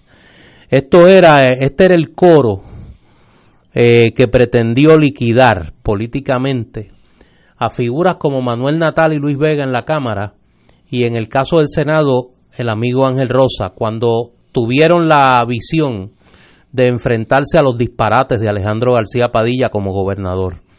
Eh, este sujeto, Naldén Jaime, eh, pretendía ser alcalde de Humacao desde el cuatrenio pasado. Y fue parte del grupo que se quedó en el Partido Popular como ratones de ferretería, eh, haciendo todo el daño posible a los intentos de reformular esa colectividad eh, alentados desde la distancia por la figura de Alejandro García Padilla, que ahora anda pontificando por ahí de analista y de eh, comentarista, dando lecciones de buen gobierno que los niveles de desaprobación, los mismos que tenía Rivera Chats ahora, tenía él en noviembre del 2015 y por eso tuvo que salir por la puerta de atrás y aspirar al retiro y no a la reelección, como era su deseo. Y digo esto porque gran parte del fardo político que hoy carga el Partido Popular, del que es muy difícil que se libere, tiene su génesis en las malas decisiones y en el estilo de liderato que se entronizó en esa colectividad en esos cuatro años de Alejandro García Padilla. Y en algún momento yo espero que las mentes lúcidas que quedan en el Partido Popular, además de evitar que algún plafón del edificio que se está cayendo les caiga encima, acaben de exorcizar, si es que es posible exorcizarlo, a ese instrumento de esa herencia envenenada que ese cuatrenio le dejó a la colectividad. Bueno, señores, eh, tenemos unos dos minutos, pero eh, al presidente Trump se le está cerrando el círculo. El Gordon Sondland testificó que había sido embajador ante la Unión Europea. Gordon Sondland indicó que él mismo comunicó este año al gobierno de Ucrania que la Casa Blanca no le entregaría un paquete de ayuda militar hasta que Kiev, que es Ucrania, la capital, se comprometiera a investigar a los demócratas. Eso es por boca de un embajador republicano eh, en una vista pública, así que me da la impresión que el caso contra Trump se está poniendo más y más serio casi a diario. Compañero. Es más grave que eso. Este embajador no es un diplomático de carrera, era un hombre de negocio que, amigo de Trump, que recibe este reconocimiento, entre comillas, y entra en el, en el servicio diplomático. Él había hecho expresiones que negaban que hubiese una invitación de parte del gobierno de Trump al presidente de Ucrania de cooperar con una investigación de los Joseph Biden y su, y su hijo Hunter. Eh, pero parece que vio la luz cuando tuvo que testificar en público y bajo juramento y se retractó, asumiendo así una postura absolutamente en contra de los intereses del presidente Trump, que ya se está encargando de desprestigiar a su amigo. Hoy se anunció por el Comité de Inteligencia de la Cámara que el próximo miércoles comienzan las vistas sobre el residenciamiento del presidente Trump. Y que ya tienen una serie de testigos citados y que se proponen ir a los tribunales a obligar que los funcionarios de la administración que no han querido comparecer así lo hagan incluyendo al jefe de personal, al Chief of Staff de Casablanca, Mike Mulvaney, que dos veces ha desacatado eh, la, la citación de los comités congresionales con jurisdicción. Y es interesante que ayer leía un artículo donde el portavoz de la mayoría del Partido Republicano, Mitch McConnell, decía que hoy Trump tiene los votos para prevalecer, pero enfatizaba hoy, al día de hoy. Y eso fue horas antes de que no, y de los eventos electorales de ayer, donde el Partido Republicano perdió la gobernación de Kentucky y por primera vez en más de dos décadas eh, eh, pierde el control de la legislatura en el estado de Virginia. Eh, números que apuntan a un deterioro de la imagen de ese partido en el sur, que es el baluarte ahora mismo electoral del Partido Republicano. Otra cosa que está sucediendo donde quiera que va Trump o su familia es que hay piquetes en los juegos, en, en actividades en universidades. Hoy en Boston, que fue la hija de Trump, fue recibida con piquetes y fuertes. Yo creo que este, este próximo año, después de enero, esa cuesta de enero, es cuando eh, eh, el señor Trump tendrá su día, his longest day ante la historia. Y no sería, para bien de todos, sería extraordinario si deja de ser presidente. Señores, tenemos que irnos. Mañana será jueves, así que estaremos aquí a las 17 horas.